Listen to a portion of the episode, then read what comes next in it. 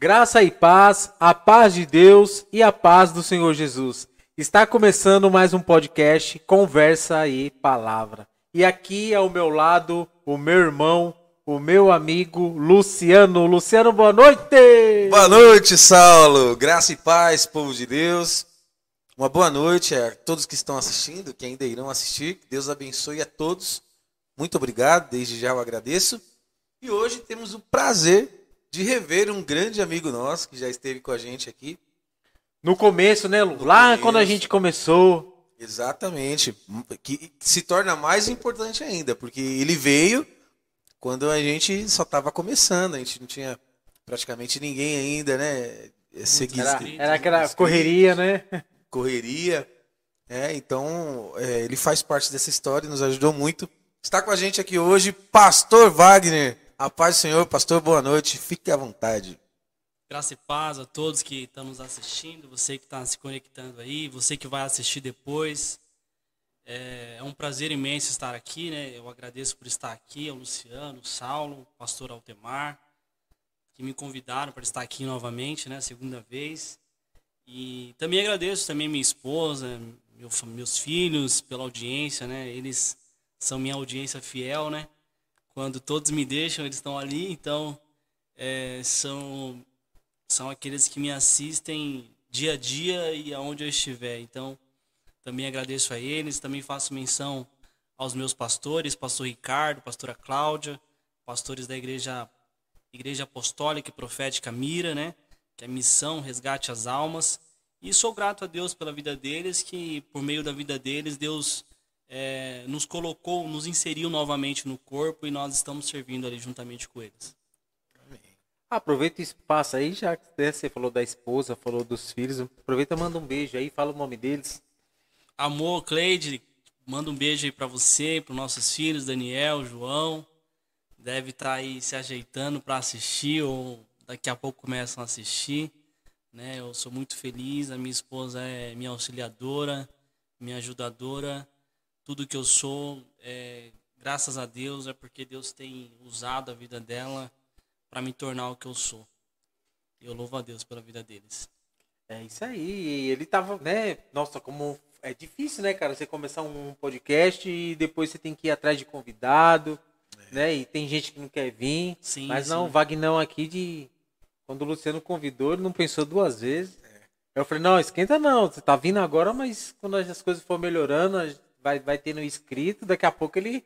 Aí retornou depois, praticamente, do que? De um ano, Um eu ano. vou. Eu vou até ver aqui. Nos acho que dá, é, dá pra ver aí, mas tem um ano praticamente. Sim, sim.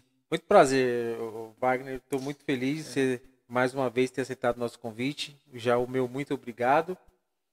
E, e vamos lá, né, Lu? Vamos lá, Vamos mandar um começar, abraço. né? Pastor, pastor Wagner aqui, ó. Amém. Aqui também. né? O pastor Wagner? É, aqui, ó, meu Tá aí xará. conectado aí. É isso aí, muito obrigado por estar com a gente aí. Deus abençoe. Amém. E você que não é inscrito no canal, por favor, se inscreva. Você quer comentar aqui? Quer fazer uma pergunta pro pastor Wagner? Então você entra lá, se inscreve no canal, né? Ative o sininho. Aí você vai poder aqui comentar aqui junto com a gente aqui, tirar uma dúvida, né? No tema que a gente vai estar conversando aqui, você pode participar junto com a gente também. Então você vai lá, você que não é inscrito, né? É, o pessoal aí da igreja, como é que eu, é, Igreja Mira. Igreja Míria? Isso, Igreja Apostólica Mira. Então entra lá, pessoal, você que não é inscrito, né? O, o nosso pastor, como é que é o nome do nosso pastor lá? Pastor Ricardo. Pastor Cláudio. Ricardo, um abraço. Vai, daqui a pouco nós vamos pegar o telefone aí do senhor aí para o senhor vir contar um pouco da sua história aqui, como é que, né, começou a, é, a sua vida, né, o seu caminhar e como é que veio o chamado, né, para estar aí levantando esse ministério aí. Verdade. Então vai ficar o convite aí pro, pro nosso pastor. Amém. E então, vamos lá, pessoal. Se inscreve no canal, entra aí, compartilha aí, né? Compartilha com, com, com o irmão, com seu irmão, com seu primo. Ó, pera aí, entra lá no seu zap lá, ó, coloca aí compartilhar, aí vai lá, ó, vou compartilhar com tal pessoa aqui. Vai lá e coloca. Vai estar nos ajudando e nos abençoando, amém? Amém. Pastor Wagner, conta um pouquinho aí, um resumo que você veio aqui, já contou um pouco da, da sua história, né? Da sua história aqui pra gente. Tem uma Sim, história sim. muito interessante, de, de muita luta. Verdade. Mas faz um resumo aí né, de quem é o, quem é o Wagner. Amém. É... Irmãos, é, tem aí um vídeo né, do, do meu testemunho no primeiro, no primeiro podcast que eu estive aqui. Contei um pouco aí da importância da vida do pastor, na vida do, da ovelha, né, do cuidado, como que isso é importante. É, falei muito também é, do cuidado do meu pastor, como ele cuidou de mim, como ele observou o meu crescimento, como enviou para o seminário, como que eu fui separado para pastor lá na Igreja Betel Brasileiro. É, e hoje, graças a Deus, o ministério não para, independente da placa de igreja. É, o Senhor graciosamente tem me usado para falar da palavra dele, para é, evangelizar, fazer a vontade do Senhor. E nesses últimos tempos, eu acredito que a fase que eu estou vivendo é de maturidade, né? Porque eu me converti muito novo e agora, é, ingressando nessa nova igreja, a minha família, meus filhos que estão crescendo, a gente meio que é, começou a pensar não só em nós, mas também nos nossos filhos, na referência que nós queríamos deixar para os nossos filhos, né? É tanto que a gente agora está firme nessa igreja, a igreja apostólica Mira, e a gente está sendo muito usado por Deus ali, a gente tem aprendido bastante, a gente tem sido muito aceito, com muita alegria, com muito amor. E para mim hoje, é, eu acho que hoje eu tô mais nervoso do que da primeira vez, né? É nada. Porque da primeira vez eu acho que eu falei mais de mim. Falar mais de mim é, é falar de mim. E hoje não, hoje, especialmente hoje, eu estou aqui para falar de uma missão que não é minha. Né? Estou aqui para falar de uma ordem que não é minha.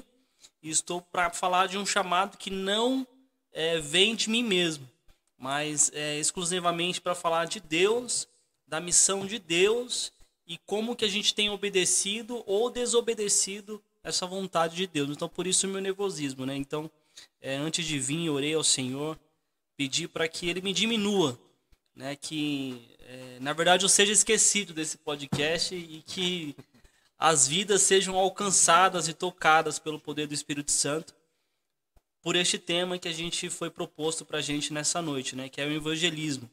Evangelismo, a igreja ainda sabe o que é isso, né? E é um tema aí bem, é, bem difícil de, Difícil, é. de, de não é, não é, não diria difícil, mas é, um, é uma mensagem reflexiva. Faz a gente pensar se a gente está na nossa zona de conforto, se a gente está mesmo obedecendo a Deus, se a gente está brincando de ser crente, ou se a gente- está sendo crente de verdade. É, o que, que mudou das épocas antigas para os dias de hoje, né? Como que está o evangelismo, como que a igreja lida com isso. E eu acredito que vai ser bênção, vai agregar muitos valores aí. É, é um tema, né, que eu acho que vai mudando, vai passando os anos, né? Aí, aí a gente volta um pouco lá atrás e aí volta pro, pro tempo do primeiro amor, né? Sim, sim. É verdade. E... Vai lá pro primeiro amor. que É, você tem que estar ali, né, fazendo as coisas com hoje. Tem gente que faz, mas tem gente que não faz com tanto amor assim. Sim. O evangelho é. É difícil, cara. Não é, não é, não é fácil, não. É, é, eu acho que eu acho que essa essa é uma é por isso que eu louvo a Deus por essa oportunidade, né? Porque acredito que é, como o Saulo mesmo tá é, ele vê aí até a dificuldade de se de expressar como que é o levar a sério, né, o chamado de Deus, a vocação de Deus, porque é, é como se a gente percebesse uma decadência geral. É como se as pessoas não tivessem mais é, é, levando a sério o compromisso com- que tinha antes. Né? Eu lembro que antes mesmo de me converter, é, com- como que as pessoas iam para as igrejas até sem transporte, de Itapevi para Osasco andando, de Ia longe, né? Isso. A pessoa ia. Quilômetros eu gosto- andando. é, às vezes só tinha aquela igreja naquela região e andava 3, 5 E não quilômetros. medir esforço, né? E não Não medir medir esforços. E assim, hoje você vê muito obstáculo, né? Hoje a pessoa, a igreja é do lado, hoje você tem Uber, você tem 99, você tem vários meios de transporte que facilita É, é, a pessoa, né? esse, esse tema, né? E ainda sabe o que é? É, é, é difícil também, porque às vezes é, por tanta coisa, hoje a, a grande maioria das igrejas é, é, é muito evento, né? Sim. Evento E- após evento. É, evento é, é evento da irmã, dos irmãos, do- dos adolescentes, dos jovens, das crianças. É um congresso, aí é dos varão, é o... tem vários. E, e também tem o do evangelismo, mas não é com frequência, porque acho que parece que cada mês tem um, né, um determinado Um projeto, é, né? E não fica aquele negócio, aquela chama é, acesa. E será que será que adormeceu? É, então, é, é aí que a gente precisa voltar, né? O que, que a palavra fala sobre isso.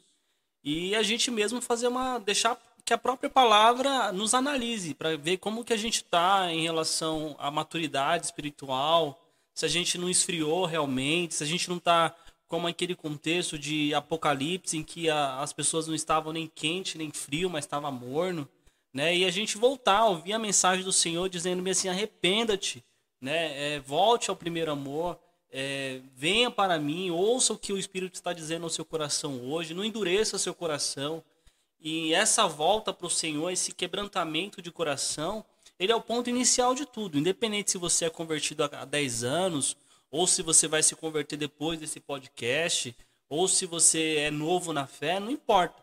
Todo mundo é convidado a se arrepender, a voltar ao primeiro amor, a, a, a ser tocado pelo Espírito Santo, porque o evangelismo é isso, né? Não é eu me não é eu gastar duas, três horas aqui tentando convencer alguém de alguma coisa. É a própria palavra causando no interior da pessoa algo de Deus nela e ela se apega àquilo e fala, pô, é isso que eu quero, eu vou viver disso. Ô, ô, É disso que eu preciso. Wagner, eu tenho uma pergunta. Em cima disso, eu tenho uma pergunta para fazer para você. É, você acha, na sua opinião, você, você acha que aquele irmão mais que já já tá, sei lá, 20, 30 anos na caminhada, você acha que ele esfria aquele que está chegando? O que, que, que você acha sobre isso?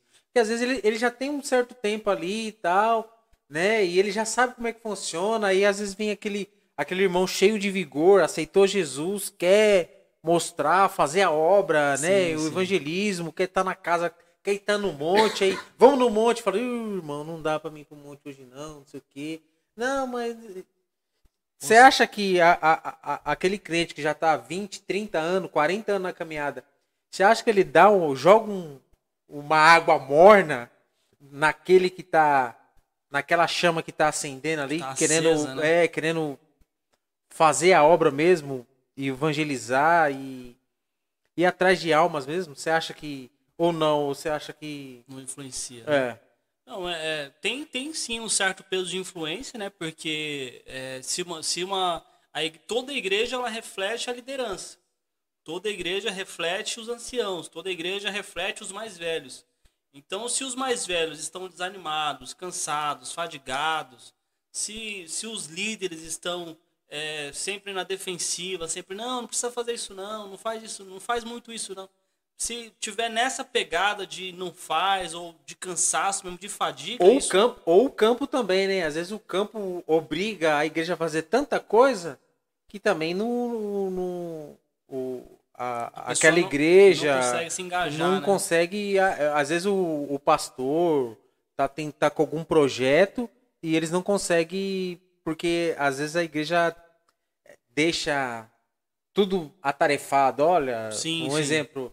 é, sábado vai ter o culto dos adolescentes, vai ter. Aí no outro sábado vai ser o culto das irmãs. E às vezes não dá pra igreja também fazer um trabalho também, né? Tem isso também, né? É, é, é É, assim- tudo meio complexo, né, meu? É que assim, é, existe uma, uma, uma discrepância né, entre a liturgia da igreja, entre a, a cultura da igreja, os cultos da igreja e uma ordem expressa de Jesus Cristo. Porque a gente pode se perder em uma coisa e em outra. A gente pode estar achando que estamos se fazendo a vontade de Deus e não estamos fazendo. Porque, por exemplo, se eu deixar de evangelizar um familiar por- porque eu sou muito comprometido com a igreja, com os cultos, com as agendas, eu automaticamente estou desobedecendo a Jesus. Você tá entendendo? Então, assim, eu preciso. Tá é, fazendo mais ao homem, né? Isso, Não eu- a Deus, eu né? preciso, não a Jesus. eu né? preciso ter a- a- o mover do Espírito Santo para entender que eu faço a obra do Senhor independente do lugar onde eu esteja. Entendeu? E, e a igreja não pode limitar isso. dizer, ó, se você fizer isso, você não está fazendo a vontade de Deus. Se você não frequenta assim, se você não cumpre assim, é, você já, já é um desobediente a Deus. Calma lá, você tem que avaliar o que, que é obedecer e desobedecer à vontade de Deus. Às vezes a pessoa é, se atrapalha para ir no culto, igual o Luciano estava contando no trajeto, né? A casa da irmã encheu de água e teve que ir lá ajudar. E imagina se ele tivesse um culto para ir hoje, né? E não, não conseguisse chegar. Ah, ele desobedeceu a Deus, ele desonrou a Deus. Não, ele estava fazendo a vontade de Deus, ele estava ajudando alguém, né? Então isso também é, é uma questão de diálogo, é uma questão de da igreja, uma questão de maturidade de igreja. Porque quando a igreja é madura, ela não impede o agir do Senhor. O Deus age é, soberanamente. É, e tem que ser esse fluir mesmo, tem que ser algo natural, espontâneo, não pode ser forçado, né? Para a gente não ficar naquele clima de religiosidade. Né? O cara veste. É, porque é até fácil. É, fica, fica padrão, né? Fica é aquilo, é aquilo tudo. Como se Deus na agisse. Frequência, é. Como se Deus agisse só dentro daquela caixinha. E você não pode limitar o agir de Deus a uma caixinha, porque Deus ele quer te usar independente do lugar, independente da hora. E que assim seja, né? Você dizer para o Senhor, eis-me aqui, Senhor, que eu seja útil tanto no culto, tanto atendendo às demandas da minha igreja, como fora delas também. E que ninguém, é, que alguém sem maturidade, né? Como, por exemplo, você vê Ana no templo orando ao Senhor, rogando a Deus por um filho, chorando, se humilhando, e alguém que era líder espiritual olha para ela e fala: Ué, mulher, você tá bêbada? Né? Então, assim, pô, como que alguém está se derramando na presença do Senhor, um cara que deveria estar tá ali entendendo que ela está se derramando, olha interpreta aquela mulher como uma bêbada. Então, assim, é, é questão de maturidade espiritual, entendeu? Então, quando ela revela ali o desejo, por que, que ela estava fazendo aquilo, aquela pessoa, ele, cai, ele cai em si e fala, pô, que seja que Deus conceda o desejo do seu coração. Então, assim, é, fazer a vontade de Deus é algo maravilhoso, cara. Não é algo pesado, não é algo fadigado, você não fica triste, você não fica. Não, é algo prazeroso. Quando a vontade de Deus ela começar a ser um peso para mim, com certeza eu não estou fazendo a vontade dele. Entendeu? Porque é algo prazeroso. É tão prazeroso que a própria Escritura vai dizer que o discípulo de Jesus estava disposto a morrer para fazer a vontade de Deus. Então, assim, é, é gostoso. É, não, não, tem, você nunca perde, né? Você falando nisso, eu, né, eu vou voltando um pouco, um pouco atrás, né? E é muito gostoso você, né, ir pro evangelismo, falar do amor de Deus. Meu, eu, eu lembro, né, uns anos atrás, que era, vou falar para você, era sexta, sábado e domingo. E eu gostava do trabalho que eu fazia. Era eu e mais dois irmãos. E, e dois irmãos que vou falar um negócio para você, viu? Deus usava mesmo, sabe? Tremendo. E aí a gente acabou, sabe? Acabou ficando conhecido, porque a gente ia bastante em comunidade. Tem muita Sim. gente que precisa, não só de oração, mas precisa de uma ajuda, que isso sim, também é sim. é evangelismo, né? Sim, sim. A, né? Ser cuidar do próximo e tal. E, e, a gente sempre ajudava na, na, né, na do, do, que o jeito que dava pra gente ajudar, a gente ajudava. Eu ia na igreja, pegava uma cesta, ajudava aquela família. Mas eu vou falar um negócio pra você. Era, era muito gostoso. Sim. Nossa, você ia pra escola dominical de manhã, aí 10 horas, 10 e meia, nós ia fazer visita né, e evangelizar, falar do amor de Deus e, e meu, é uma coisa e, e, e quando for, quando era noite, você via o resultado, porque você ia, falava do amor e, e dava o folheto. Sim. E quando era sete horas, seis e meia, aquela pessoa estava na igreja e no final você vê o resultado que ela aceitou sim, Jesus. Sim, você ficava maravilhado, né? Porque e, e, e, bom, no ministério que eu tava, o, o nosso pastor não era um pastor que pegava, né, no, no nosso, ele deixava nós trabalhar. Isso é importante deixava também. Né? Vontade, né? sim, e às sim. vezes o, tem pastor que limita. Uhum. Por mais que fala que não, mas vó, e às vezes você quer ir mesmo, vai alcançando, vai alcançando. E o nosso pastor, ele, ele liberava mesmo. E aí quando era no final do, do no, no final da noite ali, você ia ver o. Aí você cansado, ia para casa, aquela correria, tomava banho, né? Que você sabe, é, pra- é praticamente quando a gente escuta as histórias dos pastores, né? Sim. Fiquei o dia inteiro fazendo visita, fui em casa, tomei um banho e já me arrumei e já tô aqui. Era a mesma coisa, Não só não era pastor, mas, né? mas nós tava ali. Mas só que a gente ficava feliz, ficava, né, é, satisfeito Sim. que a gente foi lá, alcançou aquela família, aquela outra família e todo mundo ali e no final todo mundo aceita Jesus. Aí você fala, nossa, que lindo, que, Sim, sim. que maravilhoso. Eu, eu acho que falta isso, porque hoje, se você for parar para analisar, a vida hoje é tão corrida, veio a pandemia, veio tudo, e, e mesmo assim eu acho que né, muitos falam assim, é, a pandemia veio para mostrar, né, para a gente ter mais o contato com o próximo, com o outro, mas eu acho que que mesmo assim, depois da pandemia, eu acho que tá faltando a visita. É, foi que nem o, o nosso convidado Wagner da semana passada que estava aqui, e realmente ele falou a verdade. Eu ia, eu ia para saber como é que tá você, se você tá tudo bem, se você tá precisando Isso é que maravilhoso. você é meu próximo. E Isso é hoje não, maravilhoso. não tem muito isso, né? Não, isso tá acabando. É, eu não diria, eu não diria tá acabando, né? Mas eu diria que ah, Ou tá esfriando. eu eu diria que na verdade existe uma discrepância das escrituras no que tange é, aquilo que Deus falou que Ele quer de nós. Porque quando a gente olha para Marcos 16:15, em que Jesus ele é expresso, né, e claro, ele diz: "Ide por todo mundo e pregai o evangelho", é diferente de eu chegar aqui nesse podcast e falar bem assim: "Olha, vocês precisam ir por todo mundo e pregar o evangelho". Se Jesus não tivesse falado isso e eu falasse isso de mim mesmo, era como se alguém eu estivesse falando para as pessoas: "Vocês têm que me seguir". Mas eu tô aqui em obediência a esse Jesus que disse isso. E vá por todo mundo e pregar o evangelho. A oportunidade que você tiver no YouTube, na TV, em podcast, na sua casa, na sua vizinhança, vai e prega o evangelho a toda criatura. Quando eu estou evangelizando, eu estou obedecendo a Jesus. Então, o fato de eu saber que eu estou obedecendo a Jesus, isso causa em mim uma euforia, uma alegria, uma coisa que não vem mais de mim. É como se eu mesmo já não estivesse falando mais aqui, entendeu? É, é o Espírito Santo me tomando né, e, e cumprindo a vontade de Deus. E isso é, não tem peso nisso, não tem, não tem regras em cima disso. É, é simplesmente o Evangelho, é você saber o que é o Evangelho e antes de saber o que é o Evangelho, é você saber que você está obedecendo uma ordem de alguém. E quem que é esse alguém? O próprio Jesus. Né? Então, assim, é, quando eu prego o evangelho, eu estou sendo obediente. Né? Eu estou sendo, é, eu tô sendo, é, eu tô dando continuidade com aquilo que o próprio Cristo veio na Terra fazer. Né? Quando ele, é, vou até falar disso mais para frente, quando João Batista encerra seu ministério, Jesus continua com a mesma mensagem: arrependei-vos, pois é chegado o reino dos céus. Então, assim, é, isso é, é como se uma mensagem de vitória estivesse chegando à sua casa.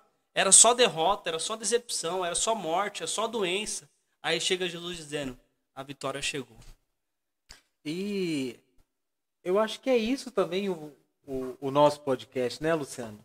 É, é- acaba sendo um, um evangelismo também, né? Porque tem pessoas que são que são evangélicas e tem pessoas que é inscrita no canal que também não é. né? Eu não sei se você sabe, mas a gente já tem a gente tem é, tem inscrito nos Estados Unidos, nós tem inscrito na China Glória a que, Deus. que, que, que já mandou é, mensagem pro Luciano que o Luciano conhece e falou assim, olha, Já eu chegou aqui. assisto, eu assisto o programa de vocês direto, né? Porque ele- de manhã eu tô trabalhando e o programa é à noite, mas quando eu chego em casa sempre assisto, não perco o, programa de vocês. Sim, sim. Eu mato a saudade também do Brasil e eles vê o, o que a gente tá, é, né? Conhecendo ali o, o, o irmão que tá falando um pouco ali da história dele de vida, tal, essas coisas. E, e, e, e para nós isso é. Eu, eu fico feliz, eu fico satisfeito, porque é, por mais aí a gente tá galgando aí já um ano já, nós está com 600 e pouco inscritos, né? Daqui a pouco a gente está chegando aí a mil inscritos.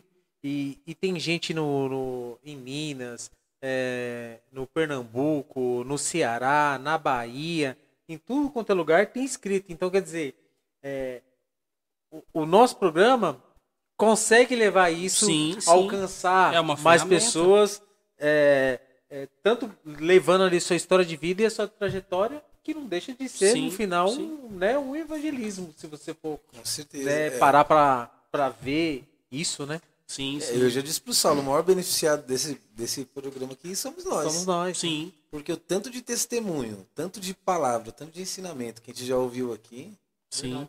é uma bênção. Verdade, É uma verdade. bênção. E, e assim, é, quando, quando foi proposto esse tema, né, eu falei pro Luciano que eu já estava estudando isso. É, eu e meu pastor mesmo, a gente já está até planejando de fazer um evangelismo ali, porque a igreja tá, tá, tá bem recente no endereço que tá, né? Então, a gente está planejando fazer um, um evangelismo em massa ali em volta. E então estava estudando e, essa, e esse tema estava falando muito comigo, né? Porque é, o evangelismo não é uma coisa que nasce apenas em Jesus, né? Nasce em Deus. Começa de Gênesis a Apocalipse. Você percebe os textos como é, Gênesis 6, em que conta a história de Noé, né? Em que Deus fala com ele, Deus estava prestes a destruir toda a nação, mas quando ele faz um olhar ali pano- panorâmico, ele enxerga alguém que ainda crê nele, que ainda busca nele, que ainda depende dele. E fala com Noé, Noé, faz uma arca, né? Porque é, eu vou destruir toda a terra. E quando Noé crê no Senhor, ele vê isso se cumprir. As pessoas que, por mais que a arca fosse um, um um elemento de juízo, né? Porque você percebe que só Noé e a sua família creu, né? Por mais do esforço, por mais de, da, de quantos anos Noé demorou para construir a arca, apenas Noé e sua família foram salvos. Mas assim, é, Deus não evitou esforços, não poupou esforços de deixar claro que é, existia uma mensagem de salvação para aquela, aquela nação, né? Por mais que não cresce, por mais que todos eles tinham perecido, Noé foi a prova viva disso, de que Deus ele tem um plano de salvação para todos aqueles que creem nele. É, Eu quero aproveitar o espaço aí enquanto você toma uma aguinha aqui. Eu já quero começar aqui e mandar a paz para os nossos ouvintes que estão nos acompanhando aí, né, Luciano? É isso aí, vamos lá. É, vamos começar aqui pelo. Já falamos aqui do pastor Wagner, esteve com a gente semana passada. É, Uma benção. O tema foi o ataque. Ataque contra a, a igreja, né? Deixa eu ver aqui. Vê aí. E, e semana que vem ele vai voltar. glória a Deus. Porque Glória não deu para Deus. terminar a história toda, né? Amém. Vai estar aqui com a gente de novo. Os Wagner. ataques contra a igreja de Cristo.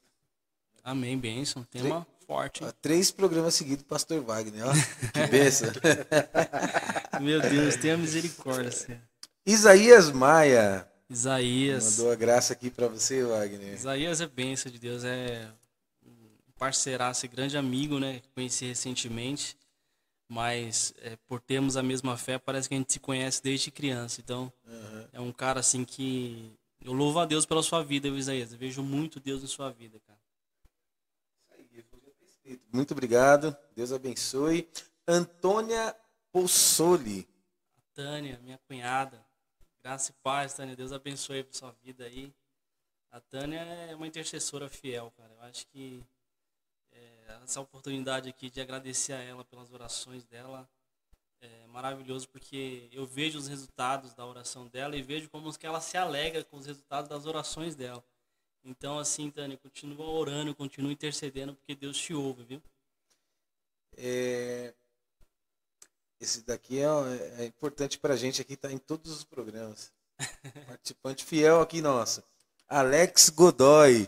A paz do Senhor, meu irmão. Deus abençoe. Como- Tá, você tá gostando do, cen- do, do cenário novo aí, ô Alex? Se tá gostando, dá, É. um, dá um joinha aí, viu? É, Alex o quê? É- Godoy. Eu falo Godoy. Ah, sempre fala, ah, sempre fala Godinho. Eu falo Godinho. Alex, brigadão, hein? Deus abençoe aí por estar com a gente. Parceiro nosso, tá sempre, sempre ligado no programa aí, ouvinte fiel aí, e escutando e ouvindo a história de todo mundo, né? É, olha o Isaías aqui, ó. Levou o violão para lançar uma adoração, pastor Wagner. Toca É, muito. glória a Deus, glória a Deus. Esqueci, eu ia trazer. Nós temos um violão aqui, mas nós toca tanto que nós, que nós quebrou as cordas dele tudinho, viu, irmão? É Geliane Alves, lá da Igreja Mira também. Glória a Deus. Muito obrigado. Geliane. Cleide Moreira. Ah, essa daí é... tá no contato da- do meu celular, minha virtuosa. É, É. que bênção. Cleide, muito obrigado. Deus abençoe sua vida. Maria da Conceição. Minha cunhada também, Ceissa. Deus abençoe você. Ô Maria, Deus abençoe. Ó, o Alex falou que ficou muito bom aí, ó. Trabalho do Mazinho, Mazinho É, tá, é, tá trabalhando aqui. Nós temos que marcar, viu, Alex, pra você voltar, porque agora eu vou estar presente, né? é, claro, até dezembro, né? Que dezembro nós vamos estar passeando aí com a família, né? Que é importante, né? Passear também, né? Não, não só do povo virar o homem. é bom passear com a família, né? É bom. É, Passear um É pouco. que isso, isso, isso faz parte também Faz do, parte do, do, do evangelismo. É. Faz parte. É isso aí. E eu quero já aproveitar o gancho aqui e falar do, do nosso patrocinador, né? Que trouxe aqui o salgado aqui pro nosso irmão Glória Wagner aqui. Tá benção, tá É. benção. Tá, tá gostoso, né, Wagner? tá bom. Tá melhor do que o da empresa lá, né, meu? É, aqui é de qualidade. Aqui é qualidade única onde você pode achar. Na Avenida Comendador Dante Carraro, número 690, no Ariston. É a fábrica de salgados RK. Dá uma ligada lá, ó. Aí na tela aí, na sua televisão aí. E agora, jogo do Brasil, gente, ó, tô aqui com a camiseta da seleção brasileira, que ontem o Brasil ganhou, né? Que a minha é azul, eu não posso usar amarela, né? Por Eu tenho, que, eu tenho que usar azul, porque para não ser confundido, né? Francês, né? É francês. Eu tenho que usar azul, né? Que faz parte, o azul faz parte da nossa bandeira, não é verdade, Luciano? É, vai que o pessoal acha que você é patriota. É, não é verdade, Luciano? É verdade. Então, tô aqui com a camiseta do Brasil e sexta-feira vai ter um jogo, não vai? Vai. 4 horas da tarde. Vai colocar sua mulher pra cozinhar? Fazer o. Já vou te dar o endereço aqui, ó. Vou passar o telefone, na verdade, pra vocês. Mas quem usa azul não come só pão com mortadela? Não, Ah, não. Come coxinha, Ah, come picanha, essas coisas assim, entendeu? E eu vou te passar o telefone agora, gente, ó. O telefone lá da Fábrica de Salgados RK, 41811441. Você dá uma ligada lá, você vai falar com o pessoal lá. E também tem o WhatsApp, viu? É 95135 1568. Então você dá uma ligada lá, ó. Tá aqui, ó. Retira no local, ou se não, você pode pedir pro Uber, né? O Uber entrega ali, ou 99 também.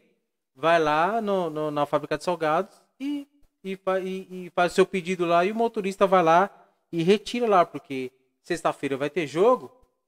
Não vai colocar a mulher para né, fazer as coisas, né? Isso Vai lá na fábrica de salgados RK, liga lá e pede seu salgadinho, pede a sua coxinha, a sua Fala que esfirra. aqui, né? Fala que Conversa é. palavra. Fala que você ouviu aqui no Conversa e Palavra. importante, né? Que você vai ter um desconto. É, se você falar, olha, eu fui no Conversa e Palavra lá no podcast lá, você vai ter um desconto da Fábrica de Salgados RK. Amém? Então, Deus abençoe vocês. E aproveitando o gancho também, claro, a gente tem um- um- uma parte aqui no programa que a gente fala, né? E falando nisso, e a gente abre aqui um tema aqui, tanto né, para quem, para o nosso convidado e também para as pessoas que estão né, nos ouvindo e quiser aqui também é, entrar, dar a sua opinião, porque se você der a sua opinião aqui, né, nos comentários, a sua, a sua opinião é lida aqui por nós, né? E a gente quer saber o que você pensa também, né? Então, eu quero saber, Pastor Wagner, de você e do pessoal que está em casa nos assistindo sobre o Vou rodar É, aqui saber. você vai colocar, né? É. O, o nosso produtor aqui vai colocar para vocês é, o vídeo aí.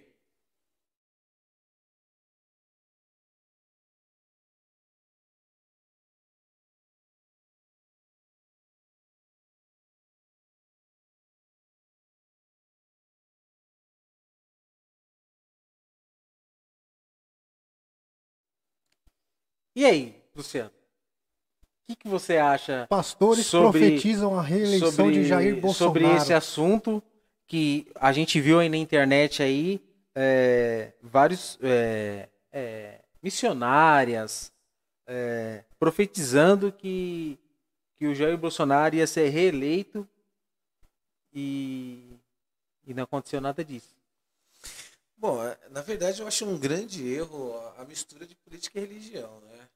Acho que, apesar de eu acreditar que, que todas as autoridades são constituídas por Deus, é, eu acho que não é função da igreja e acho que bom, a, a nosso, o nosso manual de instrução é a Bíblia, né? Então, Sim. quando você vai ver profecias na Bíblia, é sempre com relação ao, ao povo e à obra de Deus, né? Isso aí não tem nada a ver com nem com um nem com o outro. A questão é meramente política, porque para a gente não vai mudar nada. Se for Bolsonaro, continua sendo cristão. Se for Lula, continua sendo cristão. Não vai mudar nada.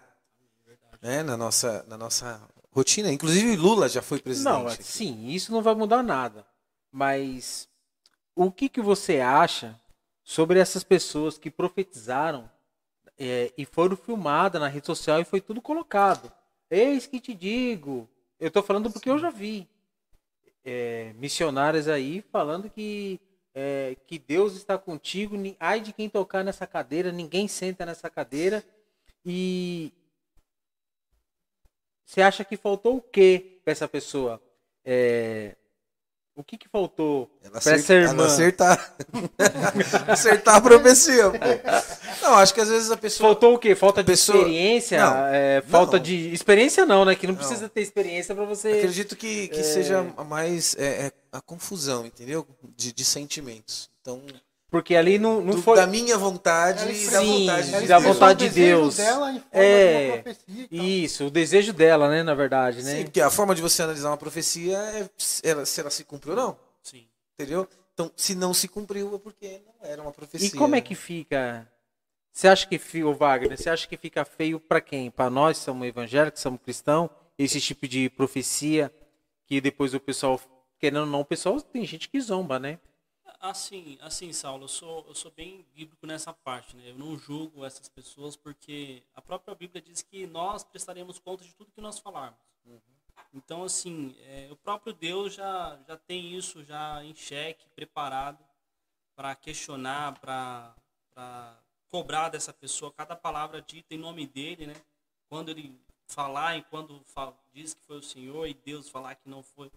Então, assim, eu acho que tem tudo já está tudo escrito, já está tudo certo. Então, eu acho que as pessoas devem apenas é, se humilhar perante a presença de Deus e se sujeitar ao que Deus pensa sobre elas a respeito disso. Mas, você, mas, mas, mas, mas, você não acha que fica feio, uh, uh, pro, pra, vamos dizer assim, para o mundo evangélico, esse tipo de profecia, que o pessoal acaba, né? Ué, diz que é de Deus? Não aconteceu nada? Não, para mim não interfere. Não interfere nada? Pra mim também Porque, não. É, desde o tempo de Jesus. Eu, eu penso como o Mazinho o Luciano estava falando também. É mais o desejo da pessoa querer e acaba se empolgando, fala aquilo que não que não é de Deus, né? Que é, é dela, né? Ela quer passar e depois fica feio para ela, né? Porque sim, sim. acho que é, talvez o presidente pode até cobrar essas irmãs aí, esses irmãos Sim, né, eu acho que... que mais que isso, a pessoa não deve temer o presidente, não deve temer os governadores é. da nossa época, deve temer a Deus. Se ela não Sim. teme a Deus, ela não, o Bolsonaro pode falar o que quiser, Lula pode. Então, assim, é, o nosso temor, a nossa prestação de contas não é com o homem, é com Deus. É, Jesus disse isso. Não tema aquele que pode tocar no seu corpo, mas sim aquele que pode lançar tanto o corpo e a sua alma no inferno. Então é isso. Posso colocar uma pimentinha aí? Ah não tem a ver com religião, mas com essa bagunça toda que está aí, é, será que o Lula vai assumir a presidência? Tem esse porém ainda, né? Ah, porque, ó, porque se o Lula não assumir, aí as irmãs. Vamos ver, para é, engajar, para engajar o que você está falando, eu quero saber a opinião de você que está em casa. O que você acha desse assunto? Comentem aí.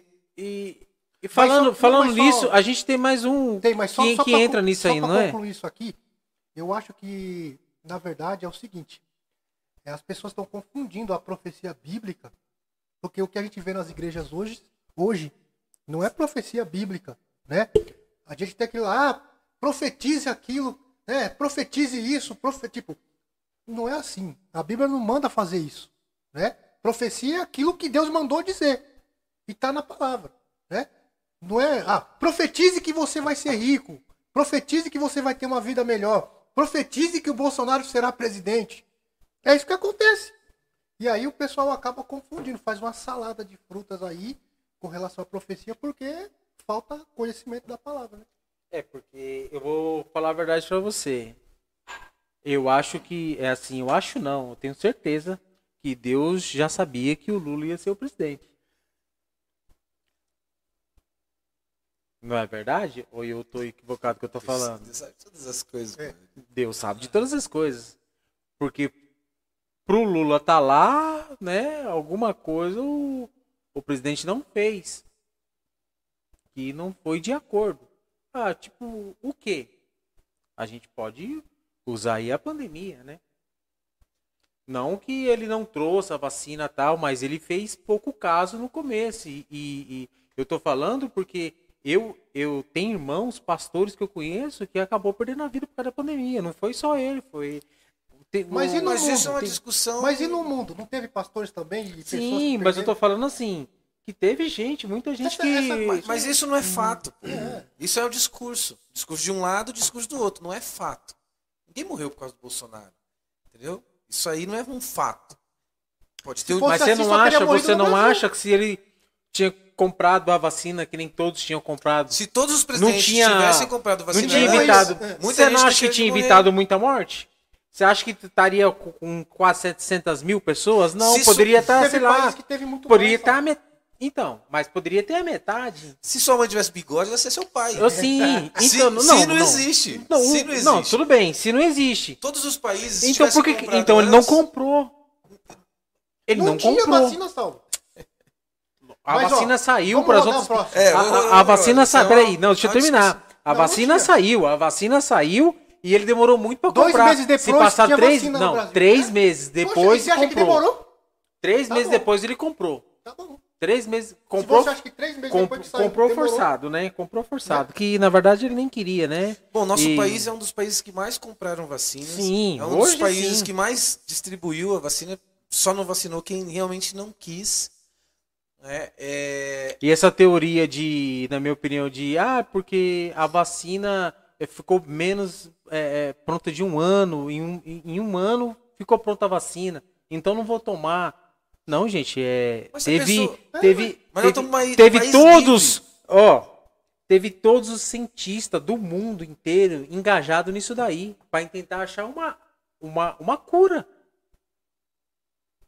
O mundo inteiro estava engajado E nisso não aí. achou ainda, Saulo. Todos, to- então, Então. porque eles estão tentando, assim, mas muita gente não morre é, hoje mais de, de, de Eu Covid, conheço porque pessoas que tomaram porque- duas, três doses e morreram de Covid. é- essa- Então, é não uma discussão adianta, é uma inútil discussão essa daqui. É uma discussão vai- não vai- totalmente inútil. Não vai resolver o problema. Resolver. E outra, se for pra gente é, é, é, listar é, defeitos, o outro lado tinha muito mais defeito para não ser um presidente, É. pô. Muito pior. E que são fatos, não é apenas um discurso, são Não é fatos. si. Bom, vamos lá, vamos rodar o outro, o outro tema aí. Vamos então, lá, ó, vamos lá. falando nisso, Então vai.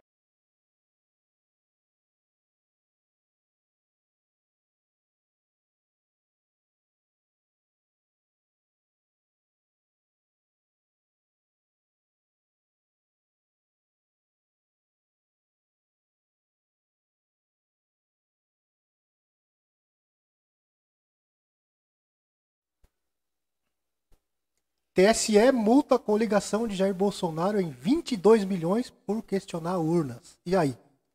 Mas vamos ver o Wagner falar, que ele falou pouco da outra, hein? E aí, Wagner, o que você acha sobre esse assunto aí? Ah, eu acho que. O, tá certo o TSE em, em multar mesmo, na sua opinião?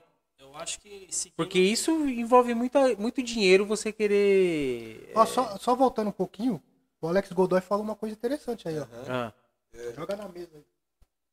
do, de qual assunto? Do anterior. Ele, ele diz assim, ó, eu estou tentando pensar no inverso. Se o Bolsonaro realmente fosse reeleito, seria mesmo uma revelação de Deus? Eu continuo achando que não. Também não. né? Seria mais a vontade da pessoa que. né? Acho que Deus não se envolve nesse tipo de coisa, assim. Não dessa forma, né? Acho que a igreja. Não, eu acho que Deus não se envolve, porque Deus deu livre-arbítrio, então você escolhe. Mas existe a vontade. Se não, Deus não existiria presidente, sei lá, entendeu? É que Nem existe- no caso de José, né? Deus ia lá e falou, não, esse aqui vai ser o governador. Então, hoje, né, você tem um livre-arbítrio, então vocês escolhem o que é bom para a nação. Bom, esse é um exemplo bom. que aí fica evidenciado que toda vez que Deus agiu, é, ou um profeta profetizou, foi com relação à obra e o povo de Deus. Então José ele foi ser governador lá, mas tinha um propósito: levar o povo de Deus para lá no período que, de, de, de, seca, né? No período que era preservar o povo de Deus. Entendeu? E de lá levar o povo para a Terra Prometida. Então tinha um propósito. O presidente do Brasil não. Com relação ao povo de Deus, a obra de Deus, não vai fazer a mínima diferença. O, pessoal, só para né, deixar vocês aqui inteirados do, do assunto que a gente está falando, mas, mas por que, que vocês estão falando desse assunto? É que um, é, um, é um tema, né, que a gente. Um quadro que a gente trouxe para o programa, porque, Pastor Wagner, a gente vê o que, que fica acontecendo é, na internet, é, o, os assuntos mais comentados da semana, e quando é na terça-feira, a gente traz o, o assunto para nós comentar. Não. que a gente é especialista, tá, gente? Não, a gente não disso. somos especialista, mas às vezes a pessoa trabalha tanto que às vezes não tem tempo nem de olhar na internet, mas aqui a gente, né? Aqui eu dou minha opinião, eu respeito a opinião do Luciano, a opinião do, do pastor Altemar, a opinião de todo mundo. Mas é só para deixar vocês inteirados que a gente traz um tema né, da, da, da semana, da semana passada, é porque teve uns feriados tal, mas o tema era da, da Flor de Lis. Você viu que ela ficou aí sim, sim. na mídia aí o tempo inteiro, não sei quantos anos de, de, de prisão e tal. Então foi um tema que a gente vem aqui, né? A gente traz para o quadro e conversa ali um pouco o, esse assunto aí. Mas e sobre essa multa aí? O que, que vocês acham? Bom, eu, eu acredito o seguinte. Essa multa tá, não. A gente está vivendo um momento no país complicado, né? Em que o nosso melhor jogador, entendeu? Ele é criticado por uma posição política. Por uma, posição, uma posição política que não tem nada a ver com futebol. Né? Torcem e, e, comemoram porque ele se machucou. Quer dizer, o povo tá ficando louco. Nosso melhor jogador. Mas quem? Que povo? Quem? Ah, às vezes um cara que for lá e não. você dá é, de dos, do, do, dos é, 200 não, milhões de brasileiros, você vai dar atenção para mil? Eu vi liderança. Não, não, cara. Se você acha que é um cara, é porque não, você liderança não política, liderança política você tá falando, né? Não a população. Não, o povo. O povo também, não. pô. O povo é. Mas que povo? O brasileiro, vai. Tem que ver as notícias. Você não quer comentar as notícias? Tem não, não, então, mas você tá falando o povo. O povo não é todo mundo. Todo mundo não é o povo. Não, meu, aí você emburrece a discussão aqui, não, pô, pelo amor de Deus. Você que tá se irritando, então, porque eu não. Então o cara é, é, é, tá chegando você tá falando que é só, o, só o pessoal da esquerda, então, que ficou chateado porque o é, torceu porque o cara se machucou, porque o cara tava apoiando o Bolsonaro? Comemorou. Não, eu não. Tudo bem, depois você fala. Eu não. Eu, aí o que acontece? É, uma coisa que a gente tá prestes a perder e que o povo não sente falta porque ainda não perdeu é um negócio chamado liberdade né? A ponto de, você acabou de dizer aqui, por exemplo, ah, é, milhares de, de cientistas que desenvolveram não sei o quê, então você não pode deixar de tomar. Quer dizer, eu não posso ter a liberdade de escolher de tomar ou não tomar. Isso faz parte da minha liberdade. Eu ainda estou no país livre. Entendeu? Espero que continue. É, está tá despencando aí para que é, não tenha, entendeu? Não mais. Então, por exemplo, é, o, o ministro ele disse o seguinte, ó. Quem for contra e quem. o pastor Wagner Aí, falou, calma, calma, aí, calma, meninos. Nós estamos calmos, pastor. Esse aqui é normal. Você vai ver quando você vir na outra semana aqui, é. viu? Então, quem for contra. É... Inclusive, Luciano, só não cortando, mas ele começou a multar, por exemplo, a Jovem Pan Sim. e outros canais por questionar.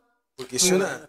Não, então, não, então, assim, não, não, é bem assim, Vocês estão jogando palavras aos ventos, não, ao vento aí. Não é bem assim. Inclusive, eles, eles não, não tem, é bem tem assim. palavras que, que a Jovem Pan não, não pode nem falar. É, você não, pode é falar assim. É, não, claro que não pode falar, porque um exemplo. Se eu, se um exemplo, eu sou presidente da República, eu vou deixar, eu tô, né, eu sou a liderança ali, tô no, é, autoridade máxima.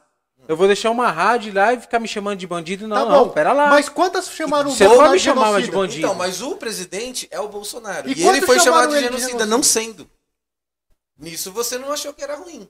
Eu não falei nada, você viu? O, mas ele, ele assim? mandou multar? Mandou, é, mandou, mandou multar, fechar. tomou Não, mas quem, quem chamou dessa? de genocida? A Jovem Todo, Pan? Não, outras, outras. Todos o os povo, canais. não a Jovem Pan. Não, os outros ah. canais, pô, pelo amor de Deus. Ah, a Globo, a Globo o tempo ah. todo. Olha só, ele falou que agora o povo chamou o Bolsonaro de genocida, mas não foi o povo que xingou o Neymar. Você vê? É, incoerência. É difícil defender. Entendeu? Não, Agora eu não, não, não, posso. não, eu não falei isso, não. Agora Você eu- que tá. eu não posso Você que tá. Não, você que tá trocando Eu aí. não posso chamar um ladrão de ladrão. Não, peraí. Não é chamar o. Você, você, Ah. você pode chamar, mas você não pode pegar aos quatro ventos porque você tem uma. Uma. Como é que fala? Uma audiência máxima e ficar falando. É a mesma coisa. do- ah, você é não sei o quê. Uma coisa que você. Não que ele não Beleza, fez. mas e a multa? Não, não que ele não fez isso. Não que ele não é ladrão. Mas não quer, não que ele não seja ladrão. Mas você, você tá falando com Mas não autoridade. pega bem- Você tá falando, é exatamente. Não pega bem Não pega Não bem. você falar que o ladrão é ladrão. autoridade- Pega É autoridade máxima. né. É autoridade Não, ele não é máxima. autoridade. Ele era candidato só. Então, mas agora ele é autoridade. Não, mas quando, Por isso que ele já mandou cortar. quando isso aconteceu, ele era só candidato. O Ô, presidente era o Bolsonaro, que você era chamado de lembra- genocida. Você lembra quando, antes da pandemia, Bolsonaro eleito, os caras jogaram futebol com a cabeça do Bolsonaro? Sim. Agora, Mandou- recentemente também, E aí? perto da eleição. E aí? Bom, a multa foi. Se tem que pagar, tem que pagar, mas não vai pagar, né? É só falácia que mim. vai pagar. Eles já, já, já encontraram 13 milhões do, do, do PL bloquearam. e já bloqueou. Entendeu? Aí o que acontece? É, é, quando. O resto ele vai devolver das casas, dos 50 milhões, essas coisas ou não? Da, das 51 viajando, casa? Tá viajando, mano. Ou não, o Bolsonaro vai devolver, eu tô falando? Tá, já que você quer pra falar pra terminar de pagar a multa, Tá, isso eu já, tô que falando. você, já que você quer falar desse assunto, vamos falar. Não, não tô falando desse assunto, eu tô falando assim. Porque será que o quando Bo- vieram se falar- Você tá falando que o PL já bloquearam 300 milho, é, 13 milhões do PL? Sim, e o do PL, partido. O PL comprou 50 casas. Não, tô falando aí o Bolsonaro vai pagar mas o é o restante. PL. não, não, eu tô falando. É o PL. É o partido que vai ter que É, pagar. é o partido. Não. Ah, então. É o Então o partido. partido comprou 50 casas. Não, não, eu tava achando que o Bolsonaro ia, ia É o vender partido. 50 casas pra poder pagar. Mas O partido 50 foi multado o coisas- Bolsonaro? É, eu achei que Mas ele ia aonde o Bolsonaro vender. tem 50 casas? Não, ele tem 51, né? verdade. Aonde? Ele tem... É é Ah, igual não o título sei. do Palmeiras, então. Bolsonaro tem Palmeiras ó, tem mundial, é a diferença. Ó, o, o que acontece com o Bolsonaro. Não, foi- pra mim não importa o que acontece com o Bolsonaro. Não, você Importante, que, importante que o país tá, tá, tá decaindo e o cara não tá fazendo nada porque é transferência de, de, de- Transferência de. Como é que fala? De governo. O cara abandonou o país, isso é verdade. Tá... Meu Deus do céu. O cara já, o cara já largou as traças, já, não tá nem aí. O cara perdeu a eleição, não teve nem a capacidade de ir lá. Só foi lá, falou dois minutos lá e. Você queria que o cara fizesse o quê, pô? E é, Deus, tá, esse em mani- é, tá. Ele tá Eu quero saber o que fazendo o o povo aí. acha. Ah, não sei o que o pastor Wagner Olha, e acha. detalhe, hein? É, Depois de muitos anos, muitos anos, nós vamos entregar o país no azul. É. Porque a gente recebeu o país no vermelho, entendeu? E muitos anos estava no vermelho, e nós vamos entregar o país no azul. E você acha que o país não tá no vermelho? Não. Não, nós vamos entregar ele no azul.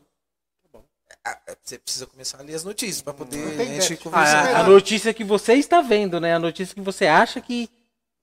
Meu Deus do Porque céu, só. a notícia que eu vejo é diferente da É que tem um notícia. rombo de, de, de 400 Não, milhões. É essa a, a notícia que- diferença, a diferença é que ele tá. Eu, eu não sei de onde que ele vê essa notícia. Só se for o pessoal que, que A previsão é que o nosso aí. PIB vai fechar 3%, cara. Sabe que que é fechar 3%? Significa que a gente é, é, cresceu 3%. Se você cresceu, você não tá no vermelho. Tá no azul. Bom, eu sei de uma coisa que o Wagner, a partir do próximo ano, as coisas vai mudar realmente. Infelizmente. Na minha opinião, vai mudar. O povo vai quero saber a sua opinião, vai voltar, o, o povo vai voltar a consumir de verdade.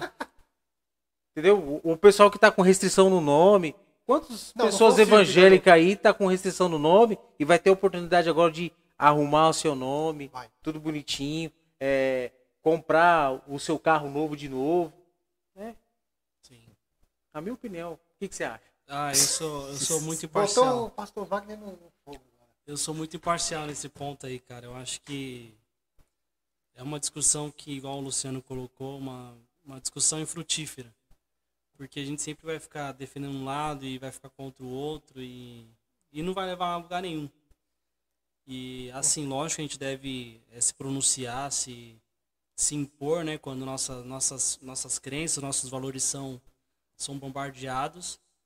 Mas eu acho que no que se refere às leis dos homens, eu acho que a gente deve confiar na soberania de Deus e, e, e, seguir a vida, porque independente do governo que estiver atuando, a gente tem que continuar sendo o que a gente é, né? Cristão. Né? Ó, os comentários aqui, ó. A Sheila colocou aqui, ó. é importante que vocês comentem mesmo, né? Ó, a, a, a, a Cleide colocou aqui, ó. Quando fala de política, dá briga mesmo. Não, aqui não é briga não, viu, gente? Aqui a gente é tudo amigo, a gente respeita a opinião de cada um, mas eu não sou obrigado a concordar com o meu amigo Luciano pensa. É que às vezes você E vice-versa. Às vezes a pessoa vê e não conhece a Tá gente, brigando. acha que a gente tá brigando e que a gente vai sair daqui um de cara feio pro outro. Mas não, a gente vai sair daqui, vai continuar falando desse assunto, entendeu? E a gente vai sair zoando ao outro. Aqui, aqui é, graças a Deus, não o tem pastor problema. Wagner falou que ele vai comer churrasco. Mas, ó, o pessoal, o churrasco que o, que o Lula tá prometendo aí, vocês não. Calma, que não vai. É metáfora, né? É metáfora, não vai. Não vai nessa, Levar né? ao pé da letra. É, levar o pé da letra, não, porque. Né, se tiver a picanha mesmo, vai ser só depois do mês 6 de 2023. É. Você quer dizer que tem mentira, então, dele?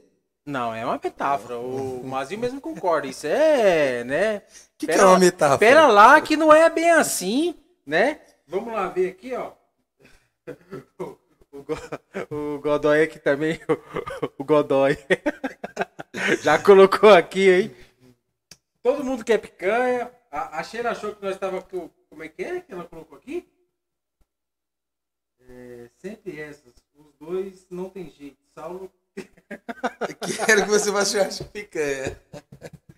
Ó, e eu vou fazer. Bom, eu pelo menos vou comer picanha, né? Amém. graças a Deus, né? Deus me, dê, me dá força todo dia para levantar e trabalhar, para poder comer picanha, assim como todo mundo, como É, você, como o Wagner, Você né? você não parou de Como comer Mazinho. carne, né? Foi uma benção, quatro É, anos sema- é, abençoado. tem uns 15 dias também, nós fez, nós fez uma picanha aqui também, não foi, Luciano? Foi, foi. Foi, fizemos Foi. aqui também um churrasco aqui, viu, pastor Wagner? Glória a Deus, hein? De comemoração de um ano do programa. Aí nós colocou o programa aí, nós estava aqui E nem precisou o Lula assumir.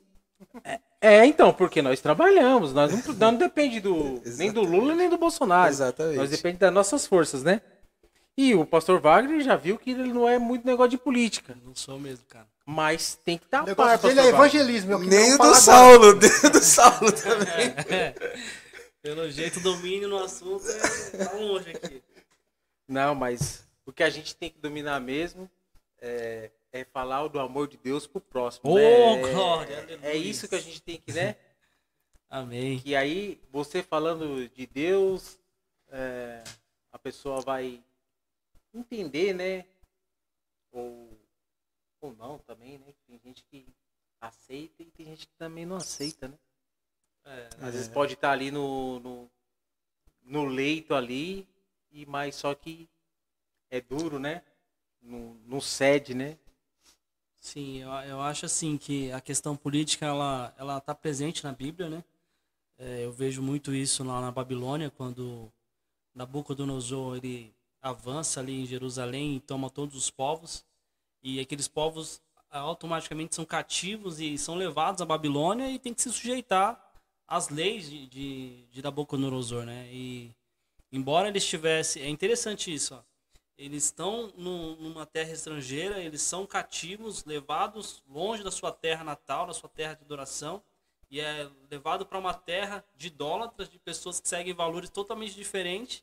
E o convite para os homens de Deus que está na Babilônia qual que é? Ser fiel a Deus. A ponto de Nabucodonosor estabelecer uma estátua e ali é, é, homens como Sadraque, Mesaque e Abednego dizer eu não vou aceitar essa lei aí não. Ah, mas se você não aceitar, você vai morrer. Que morra. Mas a lei do meu Deus prevalece. Eu adorarei somente ao meu Deus. Ou seja, a fé daqueles homens estava sendo violada. Né? Então, olha como que a gente é, o assunto volta. Eu não tenho domínio nenhum de política. Mas quando eu vou falar de Bíblia, graças a Deus e pela graça de Deus, eu entendo que a palavra de Deus ela tem resposta para mim, para isso também, entendeu? Que eu devo continuar sendo crente e orando por quem está lá no governo. Agora, é, o que eu não posso fazer é perder meu tempo.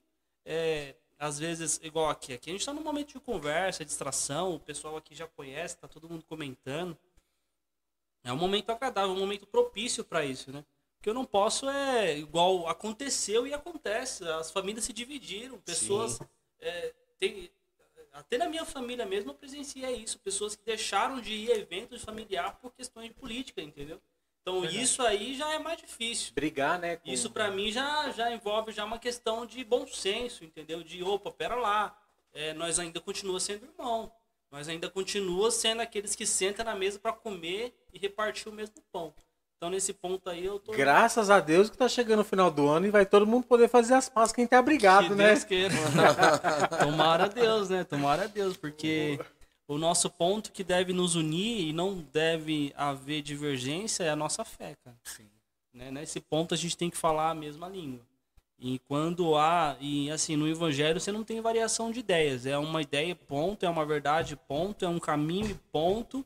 Eu posso divergir em questões relacionadas a liturgias, a, a ideologias bíblicas, como arminianismo, calvinismo, mas em relação à fé, ela é uma só.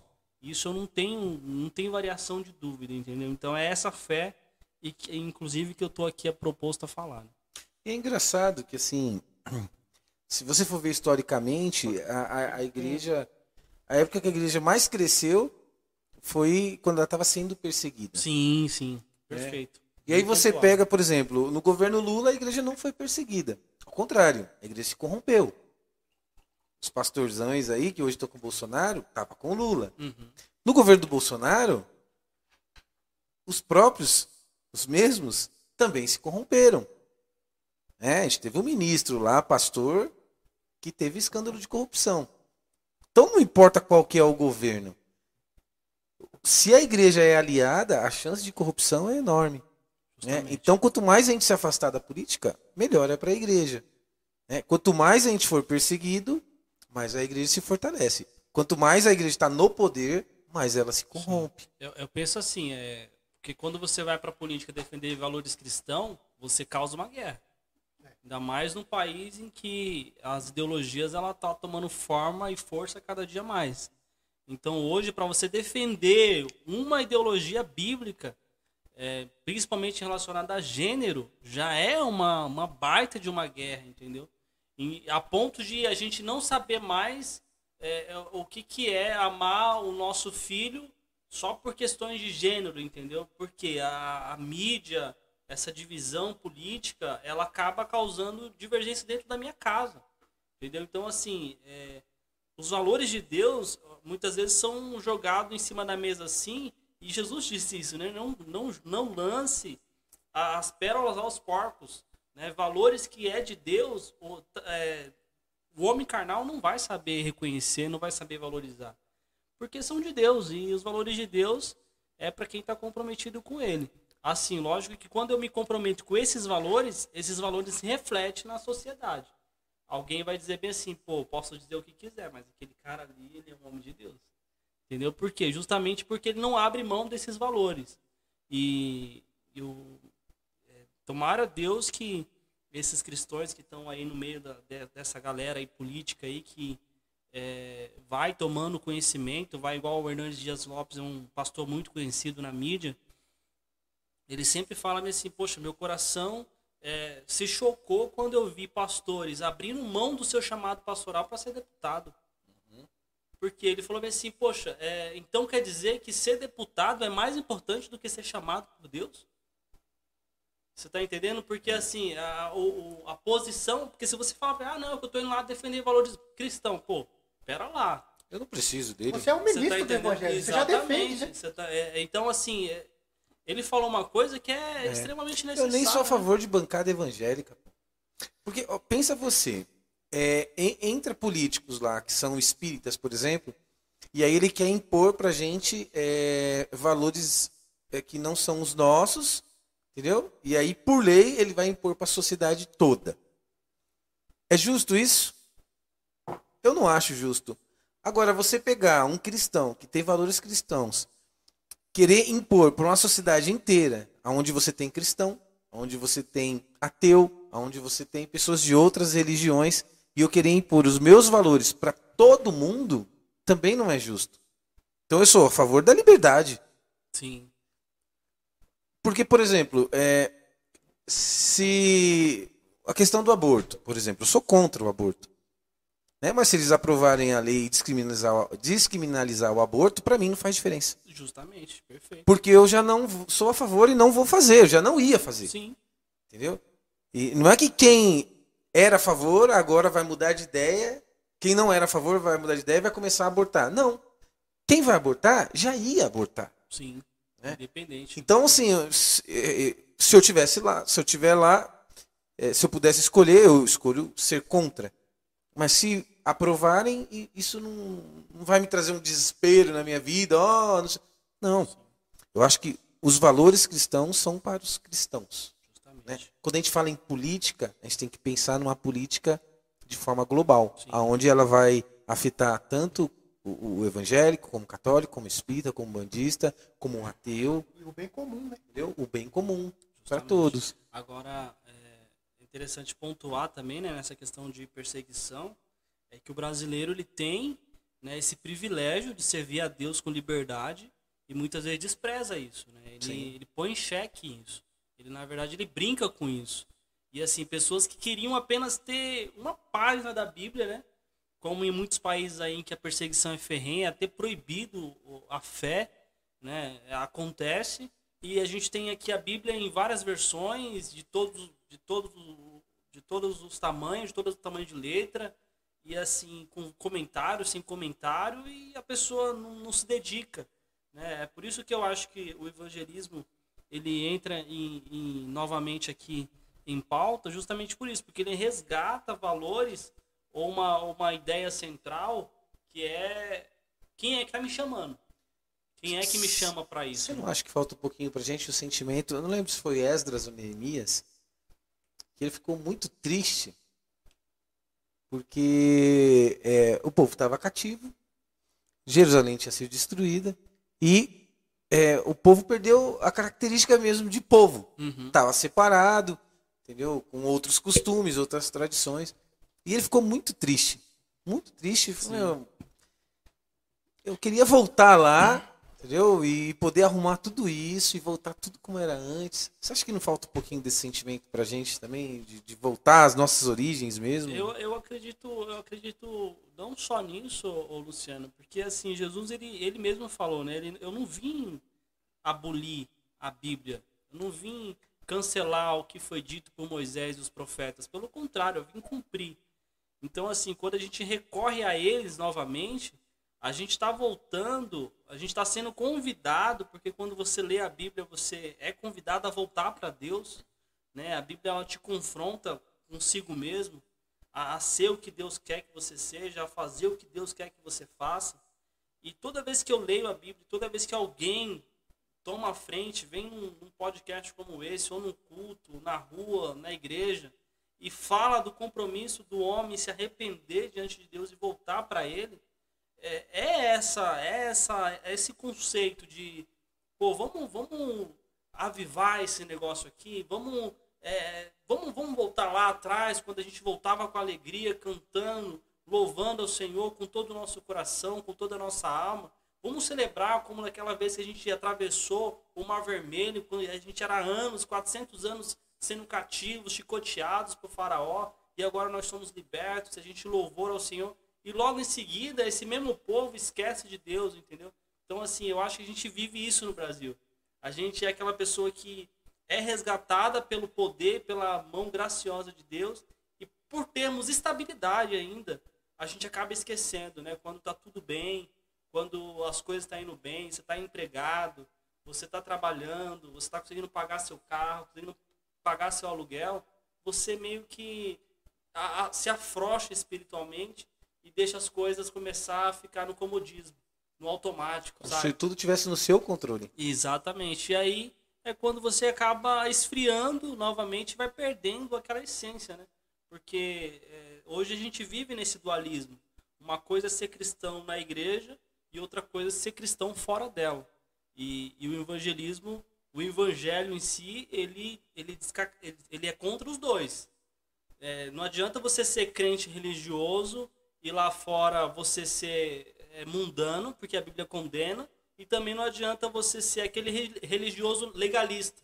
todo mundo vai para o inferno, só você é santo, só você dizima. A Bíblia condena as duas classes. Mas assim, aqueles que se voltam para o Senhor com humildade, que diz, Senhor, tem misericórdia de mim. Cara, é, é, não tem, enquanto a gente não experimentar orar a Deus e chorar enquanto você ora, a gente nunca vai saber o que, que o outro está sentindo quando está gritando no culto, quando está é, seguindo ali os seus costumes, as suas fés, falando em línguas. A gente nunca vai entender a fé do outro, porque a gente não está experimentando. E, e, a fé não é algo externo, a fé é algo interno. Quem está falando em língua está uhum. falando algo que está sentindo de dentro para fora. Sim. Entendeu? Então, assim, é, eu acho que falta isso, esse, esse fogo interior, entendeu? Esse apego mesmo ao Espírito de Deus e, e essa, essa ousadia de testemunhar no poder do Espírito Santo de Deus. Oi, gente, eu quero aproveitar o espaço aqui agora e pedir para vocês uma ajuda, uma ajuda para um grande amigo nosso, né, que está passando por uma dificuldade, né, complicada, difícil, não é fácil. No momento ele está desempregado e e ele precisa de uma ajuda. E eu quero deixar aqui pro Luciano. O Luciano tá bem, bem a par aí do que tá acontecendo com o nosso amigo aí, para você tá fazendo esse apelo aí pros nossos ouvintes aí, né, a quem pode contribuir aí com com alegria, que lá no céu brilhará. É, é isso aí. Então, um amigo nosso, um grande amigo, inclusive ele já participou aqui do, do nosso programa, chamado Joey. Né? Ele é gêmeo, tem um irmão chamado Jimmy pai dele, irmão Carlos, também já esteve com a gente aqui, uma benção. E, infelizmente, ele teve um derrame ocular. Né? A pressão subiu muito, teve um derrame ocular e a sua retina está descolando. E aí, como tratamento, ele precisa tomar três injeções, uma cada mês. Cada uma custa dois mil reais. Né? A primeira, eles tinham algumas economias lá e conseguiu já tomar. Graças a Deus, já tomou a primeira. E no próximo mês ele precisa tomar a segunda. Então ele fez uma vaquinha eletrônica. Que vai estar tá, tá passando aí, Mazinho? Está na descrição aqui. E eu vou fixar também no primeiro comentário, no topo. Tá? Tá. Então, entre aí ó, na descrição ou no primeiro comentário. E é, tem acesso à vaquinha online e contribua lá com qualquer valor. Né? Pode ser no Pix, você vai entrar lá e aí você vai ser direcionado, você vai, vai ver. E é uma situação complicada, né? Porque é, se ele não, não tratasse. Ele podia é, se tratar no SUS. Só que é, para ter uma consulta, três, quatro meses, né? E até lá, a retina descolando, ela já podia ter descolado e perder totalmente a visão. Então, e ele precisa, né? Precisa. Porque ele, ele trabalha na rua, ele é motorista, né? Era motorista. Sim, é, no momento tá ele é, está né? desempregado, mas ele é entregador e precisa para cuidar da sua família. Sim. Então quem puder ajudar, ajude. Com qualquer valor. O valor que você puder ajudar lá vai ser. Entra lá, né, no, no, no, no, site lá, já tem. Acho que é 500 reais, é isso? É, já tem 500, falta, já tem falta 1.500, pra... irmão. Então, não, é 1.500 para esse mês. Para esse mês, para garantir a outra vacina. Se puder estar tá ajudando aí, né? Vai ser de bom grado, vai ser de. Você Sim. vai estar tá fazendo bem. Você vai estar tá fazendo. ajudando o próximo. Sim. É, e, né? e uma pessoa. Um, um e pai pessoa... de família, né? Sim, uma, uma pessoa, pessoa, que a gente conhece de verdade, não é? Trabalhador. É que nem às vezes a pessoa vai, vai divulgando aí, a pessoa pega e também começa a divulgar. Não, a gente conhece, é nosso amigo, já esteve aqui com a gente, é da minha igreja, né? e a gente sabe que realmente ele está precisando. Então, quem puder, entra lá, nesse site aí, nesse link e Quem nos puder, ajude. puder doar, doa lá, vai ser de bom grado. Pode ter certeza que Deus vai te dar 100 vezes mais. Se você doar, eu prometo que o Saulo não fala mais de política aqui no programa. Mas eu não falo, né? Quem, tá, quem fala é o Luciano. Mas você vai ser 100 vezes mais abençoado, né, Luciano? Exatamente. Pode ter certeza. É. E vamos lá entrar nesse, né, desse tema aí, porque às vezes você pode falar, nós vamos interromper você aqui. Não, fique em paz. Nós vamos interromper aqui. Quem manda porque... é vocês. Não, porque aqui, às vezes, né? A gente pode entrar com uma pergunta aí em cima, né? Do. Ou. Sim. É... Eu posso considerar o Saulo como meu próximo? com, certeza, é. muito próximo. Então, é, na verdade, assim. O que, que tem que mudar, na sua opinião, para isso tudo Para o evangelismo voltar à tona, é, dizer? melhorar, né? Melhorar. Então, é, eu trouxe até uns pontos aqui que eu acho necessário. A gente até falou um pouco na introdução sobre isso, que é aquele evangelismo que a gente é, ia nas casas das pessoas, né? Orava com elas e era aquele fervor, e a gente dava um folhetinho, quando pensa que não, na hora do culto, aquela pessoa chegava, poxa, que bem você veio, recebeu o convite e veio. Então, assim, esse, esse tipo de evangelismo é chamado de evangelismo pessoal, né? Que é aquele evangelismo, é o contato com a pessoa, é o diálogo, é o olho no olho mesmo, né? É diferente do, do evangelismo impessoal, que é quando você prega para todo mundo e você acha que está todo mundo entendendo, mas quando você desce depois do púlpito, você percebe que nem está todo mundo falando, é, enxergando da Ô, mesma Wagner, modo. qual que é mais gostoso? Falando para todo mundo ou tete a tete, olho no olho?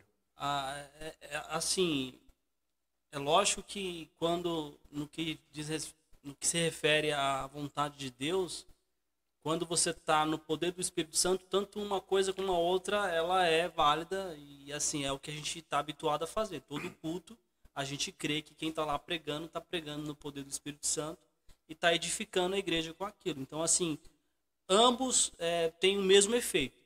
Porém, quando a gente trata do evangelismo pessoal, é como se a pessoa que estivesse pregando para todo mundo demonstrasse ali que ela não está ali apenas para pregar, né? não está ali apenas para mostrar que ela domina da Bíblia, que ela é expert do assunto, não. Quando ela termina o, o, o seu sermão e desce para falar com o irmão, ô irmão, você foi abençoado, o que, que você entendeu a mensagem? Isso faz toda a diferença. Isso é o pregador que é, é o pregador que se importa mesmo com a alma que está ouvindo ele. E Jesus fazia isso. Jesus ele era aquele que estava na multidão, mas se alguém tocasse nele, ele percebia, opa, alguém me tocou. Entende? Então, assim, é, é- Mas basta a pessoa também entender, né? A mensagem. E se o, aquele que está ouvindo a mensagem entender a mensagem, e ele só vai, às vezes, uma vez na semana, só vai no domingo para a igreja. Se ele for naquele domingo e ele entender a mensagem que o irmão passou, ele é alimentado a semana inteira. sim, com certeza. É porque assim, Jesus até falou um pouco sobre isso. Na questão de, de que tipo de terra você é, né? É. Que tipo de terra que você é. Ele dá vários exemplos. Em relação aos ouvintes, você fala. Né? Isso Uhum. mesmo. Porque assim, a palavra por si só já é poderosa. Exatamente. Então você tem mil pessoas ali. Mas, é, voltando nesse, nessa questão do evangelismo pessoal, é, eu estava tendo lendo um livro, né, Como Ganhar Vidas para Cristo, e tem um, tem um episódio lá do pastor chamado Burrs, que ele fala assim que certa vez ele estava pregando, né, um pastor fervoroso, e pôs sua mão, ele colocou a sua mão no, no braço de um jovem que ia saindo da igreja. E ele olhou nos olhos dela e perguntou se ela era crente. E o jovem respondeu: Não, senhor. Tenho ouvido suas pregações todos os domingos, há sete anos, mas não sou crente. Aí os dois foram juntos até a sala do pastor e em cinco minutos o moço tinha se entregado a Jesus, declarando sua fé nele. Sete anos de brilhante pregação tinham falhado. Cinco minutos de trabalho pessoal e a alma fora conquistada. O ministro pode instruir e impressionar do púlpito, mas para conquistar ele deve ter contatos pessoais com os perdidos. Eu acho isso aqui fantástico, porque assim, é aquilo que eu falei. É, é, toda vez que você sobe no púlpito, você está ali para fazer a vontade de Deus. Mas é o que acontece depois do púlpito é que mostra se eu de fato estou ali fazendo a vontade de Deus ou se eu estou ali para impressionar. Entende? Então, assim, é, quando eu li isso aqui, até, até eu me coloquei na presença de Deus. Eu falei assim, "Ô, será que eu nunca, será que eu já fiz isso? De ir para o culto e só pregar e sair ali sem ninguém me perceber? Então, assim, é, pera lá, se você está pregando para a alma, você tem que se importar com quem está te ouvindo. E Jesus, ele era fantástico neste ponto. Ele está pregando, mas ele está percebendo quem está chorando, quem está se derramando, quem precisa de uma oração. E aqui eu entro de novo é, com meu saudoso pastor, pastor Hidalmo, porque quando eu me converti, ele fez isso comigo. Eu entrei no culto, ele sentou do meu lado, e era ensaio do louvor, e ele contou ali o que, que Deus fez na vida dele. E aí quando ele foi pregar mesmo no púlpito, é, eu já estava rendido a Cristo. Entendeu? Então, assim, olha como que é diferente um pastor que se importa com a conversão da alma. Ele não espera chegar no púlpito e falar, opa, tá chegando gente, eu vou, eu tenho que pregar. Não, ele, enquanto estava no louvor, ele viu ali a oportunidade, sentou do meu lado. Então, Deus fez isso na minha vida, Deus me salvou, eu tava se não fosse Deus na minha vida e Deus ele quer fazer a mesma coisa por você. Então assim, olha só como que é diferente. Então, quando eu penso em o, que que é resgatar o evangelismo, eu digo que é você voltar a ser empático. Eu digo que é você preparar o sermão, mas é, preparar um sermão já pensando que, poxa, quando eu terminar o culto, quando eu terminar a palavra, eu vou descer para pegar na mão daquele irmão, para desejar uma boa semana para ele, para dizer assim que, você, que eu estou feliz por ele estar ali me é, ouvindo, né? Porque se Deus te coloca no púlpito, meu querido, e você tem ali de 5 pessoas a 5 mil pessoas, uma coisa é fato. Deus proporcionou aquele momento. Mas para você deixar com que aquele momento de Deus seja um momento seu, é daqui para ali. E isso aconteceu, é, você pode perceber isso com Saul. Né? Deus chamou ele para fazer a vontade dele e ele se engrandeceu, tomou para si a coroa e já não se importava mais com Deus e com as pessoas. Se importava apenas com o reinado dele. E o que aconteceu? Terminou. Entendeu? Então, assim, é, evangelismo é você ter o amor por aquela pessoa que você está pregando, entendeu? Não é só preparar o sermão de domingo. Não é um trabalho enfadonho, não é um trabalho cansativo, né? Que é difícil preparar um sermão. Mas assim, se você tem por objetivo alcançar vidas com aquele sermão, ele não vai se resumir apenas aos 45 ou 30 minutos que a igreja te proporciona. Ele vai muito além daquilo, né? Você tem pessoas mesmo, tem pastores que quando termina o culto ou antes do culto, ele está orando por aquela igreja desde o dia que ele recebeu a proposta de pregar ali. Está orando, intercedendo para Deus quebrar os corações, para falar com aquelas pessoas. E aí quando ele prega e vê esse resultado de oração, ele desce para celebrar junto com aquelas pessoas. Entende? Tem pessoas, é, hoje no mundo evangélico, tem pessoas que terminam de pregar, vai lá, a equipe de louvor assume para fazer o louvor inicial, quando terminou o, o, louvor final, quando termina o louvor, cadê aquela pessoa que pregou? Sumiu. Né? Então, assim. É... Não tem comunhão, né? Você tá entendendo? Então, assim, a gente precisa resgatar esse ponto, porque se eu prego e, e o meu desejo é de ir logo para casa depois da pregação, é, tem um ponto aí. Será que eu tô querendo mesmo alcançar alguém? Ou será que eu tô querendo apenas me engrandecer? Ou foi sua obrigação? Ou foi apenas obrigação, né? Igual pastores. Pastores cansa. Pastores é, é, um trabalho cansativo Sim. ser pastor. É prazeroso? É. Mas assim, chega um momento da vida ali, é, se não tiver alguém para revezar, que, que, também leve a palavra de Deus a sério, é, ele fica cansado mesmo e não tem tempo e sai de lá correndo, vai para casa, ah, irmãos, eu tô cansado. Mas a igreja entende o pastor local. Mas pastores que são convidados, pregadores, evangelistas, cara, é, talvez você não vá ganhar o mesmo número de pessoas que Pedro ganhou quando pregou o primeiro sermão, mais de 3 mil, 5 mil pessoas. Mas quando você levar alguém para Cristo, né, que na Basta verdade uma, né? é quando você é, ter esse privilégio, porque tem, tem livros de homens que diz isso, né? Senhor, me dê alma, senão eu morro, né? Senhor, se, se não for para ganhar as nações, então que o Senhor me leve. Como a gente consegue é, é, é, converter uma pessoa que já, já acha que é convertida? Porque hoje a gente tem um discurso né, de, de evangelho em que a pessoa é, fala o seguinte: não, eu sou cristã, é, agora eu sou evangélica. Mas ela fazia filme pornô e continua fazendo filme pornô. Ou ela se apresentava seminua e continua se apresentando seminua. Então muita gente. Como os cantores também, muitos falam que é cristão, mas tem que cantar as músicas porque falam que é a profissão, Sim. é a profissão dele. É, mas é, Aí já é outro é ponto. outro É. ponto. É, uma, uma questão secundária. Porque, é, porque de- dependendo da, da- da- da- da- do tipo de letra que, que a pessoa canta, não vejo problema nenhum. Entendeu? Se não ferir nenhum preceito de Deus, não, não vejo problema nenhum a pessoa trabalhar, ser profissional sendo cantor. Mas é, muita gente já se identifica como cristão, é, mas trouxeram o evangelho para ela sem a conversão. Porque conversão é mudança de vida. Sim. Se não tem mudança de vida, você não se converteu. Né? Não houve a mudança, né? a conversão.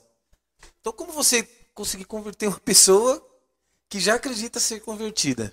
Aí, nesse caso, eu quero te convidar para a Bíblia. Cara. Tem um texto aqui do, dos maiores pregadores da Bíblia, que é João Batista, e ele, ele fala justamente nesse ponto aí que você, que você perguntou. Ele começa pregando né, o, o Evangelho, aí a Bíblia diz assim, ó, vendo ele, porém, que muitos fariseus e saduceus vinham ao batismo, disse-lhe, raça de víboras, quem vos induziu a fugir da ira vindoura?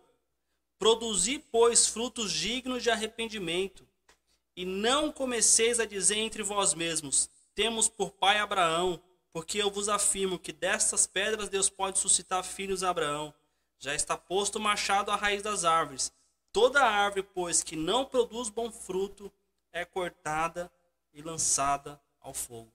Então, assim, João Batista pergunta para aqueles homens: quem foi que convenceu vocês que vocês estão salvos?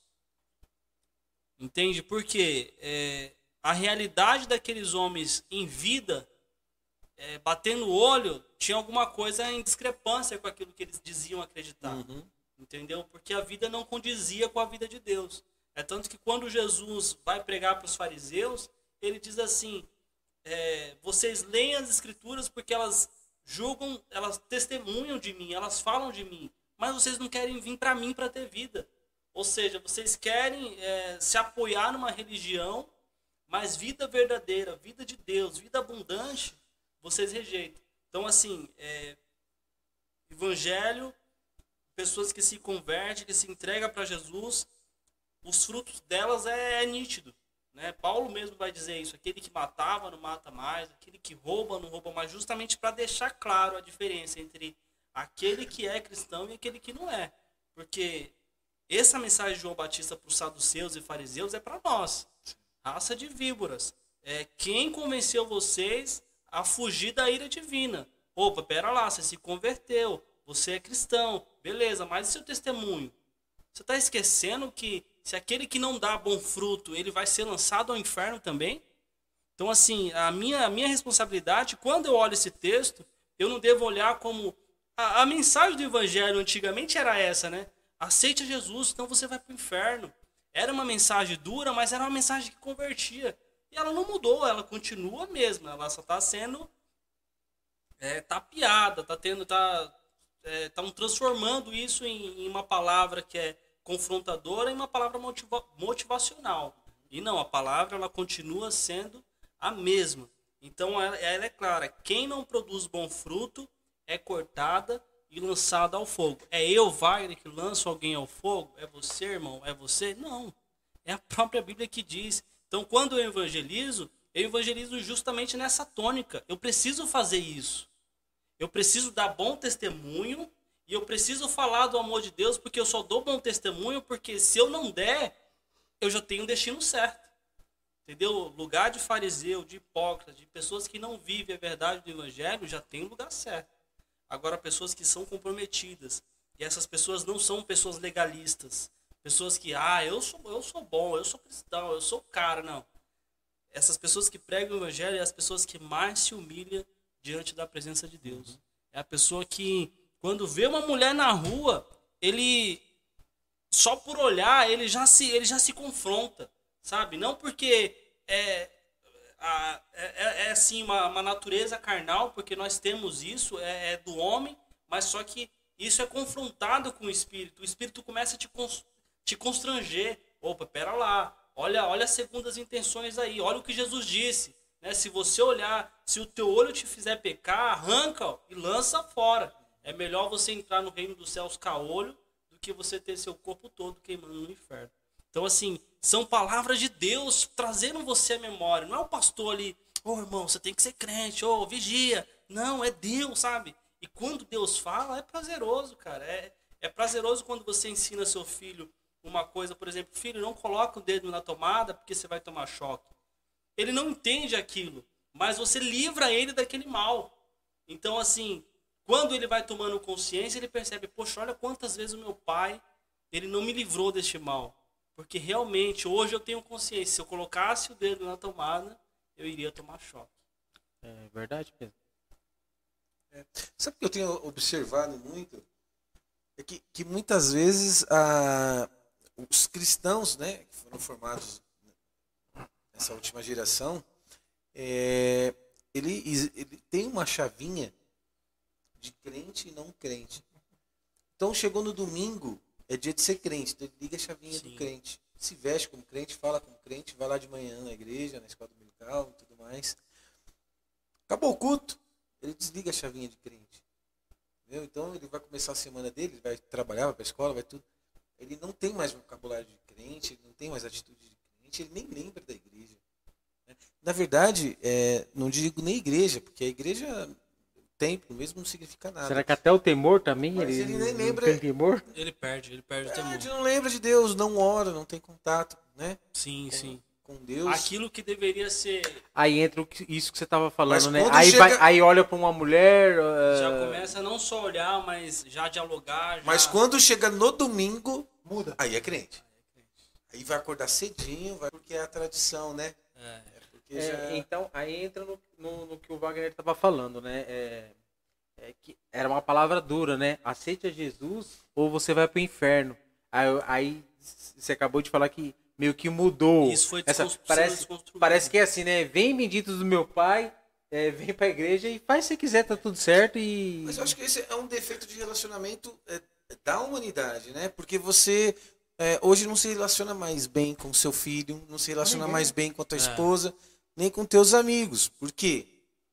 Por causa disso, verdade. né? Por Tem causa- estragado. por causa do, do, do celular. Eu digo por mim, quantas vezes é, eu, eu acordo cedo, né? Saio 5 horas de casa para trabalhar. E, e quantas vezes eu penso, pô, tem que dormir. Mas eu começo a mexer no celular, aí você vê um vídeo aqui, um vídeo engraçado, Sim. aí você dá risada, mando para minha esposa. Quando eu vou ver, já é meia-noite, entendeu? Perdi meu tempo de descanso né, através do celular. Então, assim, se as pessoas não conseguem se relacionar com quem elas veem, né? Verdade. Imagina com a Deus a quem ela não vê. Sim, sim. Né? Então hoje a gente tem um relacionamento capenga com todo mundo. Verdade. Né? Com todo mundo. E aí, muito menos com Deus, né? E aí- aí- Porque o tempo que eu tinha para ele, hoje eu estou dividindo com questões tecnológicas, e, né? E aí que tá, né? O ponto principal do, do ser humano é a espiritualidade, porque é, se você deixa ela de lado, você dá pouca ênfase para ela, você está descuidando de uma coisa é, muito maior, porque o temor a Deus é que me livra de muita tentação, né? Jesus mesmo ensina isso na oração do Pai Nosso. É, Livra-nos do mal e não nos deixe cair em tentação. Se o próprio Jesus ensina uma oração de efeito e causa dessa magnitude, poxa, o que, que acontece se eu não orar o Pai Nosso? E eu não estou falando de um Pai Nosso, é aquele Pai Nosso que todo mundo pega a mão do outro ali e faz. Não, eu tô falando de um Pai Nosso em que você, poxa, deixa eu entender o que, que Jesus está dizendo aqui. Pô, realmente, cara, eu sou tentado todos os dias. Teve esses dias mesmo, minha esposa, eu cheguei pra ela e falei, amor, uma mulher me elogiou. E aí ela ficou brava e tal, mas ela, ela percebeu ali, eu fui sincero com ela, pra ela entender que nós somos tentados. Ela também uma vez chegou e falou, amor, hoje eu tava no Uber, eu fui, o cara me elogiou. Então, assim, eu, o marido, sou tentado, a sua esposa, ela é tentada, cara. Então, isso não, você não tem pra onde fugir. Mas, é, qual que é o ponto? Eu tenho feito essa oração, Senhor, livra-me do mal e não me deixa cair em tentação, porque tem, o que eu percebo é que às vezes a gente ora assim, mas quando a tentação aparece, a gente meio que pensa, poxa Senhor, acho que essa tentação aqui eu vou cair. Não quero que o Senhor me livre, não, deixa eu cair aqui, porque é, o, o pecado, ele não é ruim, cara. Ele por si só, ele é prazeroso. É. A sensação Entendeu? é boa. A sensação é boa. Então, assim, você não. é, é, teve uma oração que eu fiz na minha casa, pouco tempo atrás, que eu falei assim: Senhor, comecei a orar no meu quarto, na minha sala, no meu banheiro. Eu falei: Senhor, eu quero te honrar em cada parte do meu, da minha casa. Quero te honrar quando eu estiver no banheiro, eu quero te honrar quando eu estiver no meu quarto, eu quero te honrar quando eu estiver na minha sala. E essa oração é de um cristão que amadureceu. Porque eu já tive minhas fases de crente moleque. sabe? De, de imaturo, de, eu, de, de chegar a, a ser.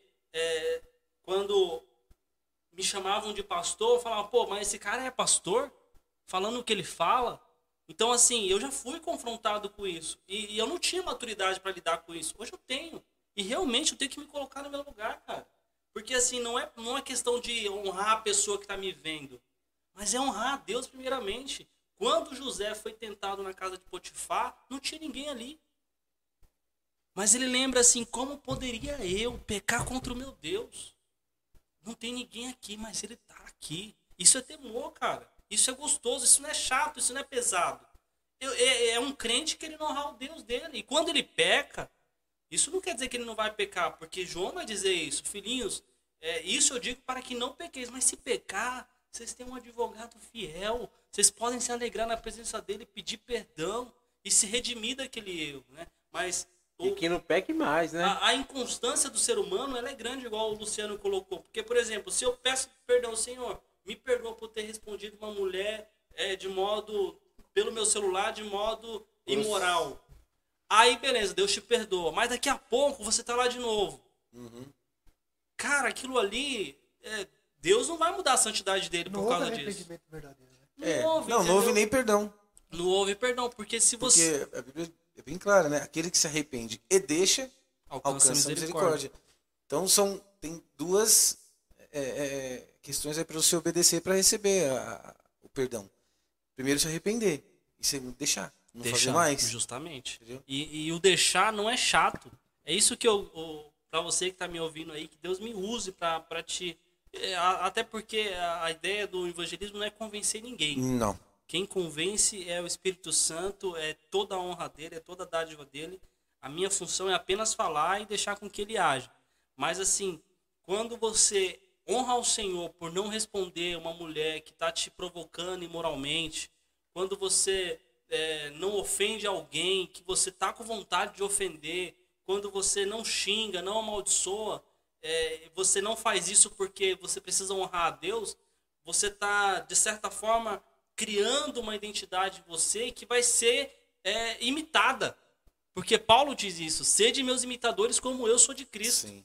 Quando eu crio esse padrão de vida, né, que o evangelho ele é um estilo de vida, Sim.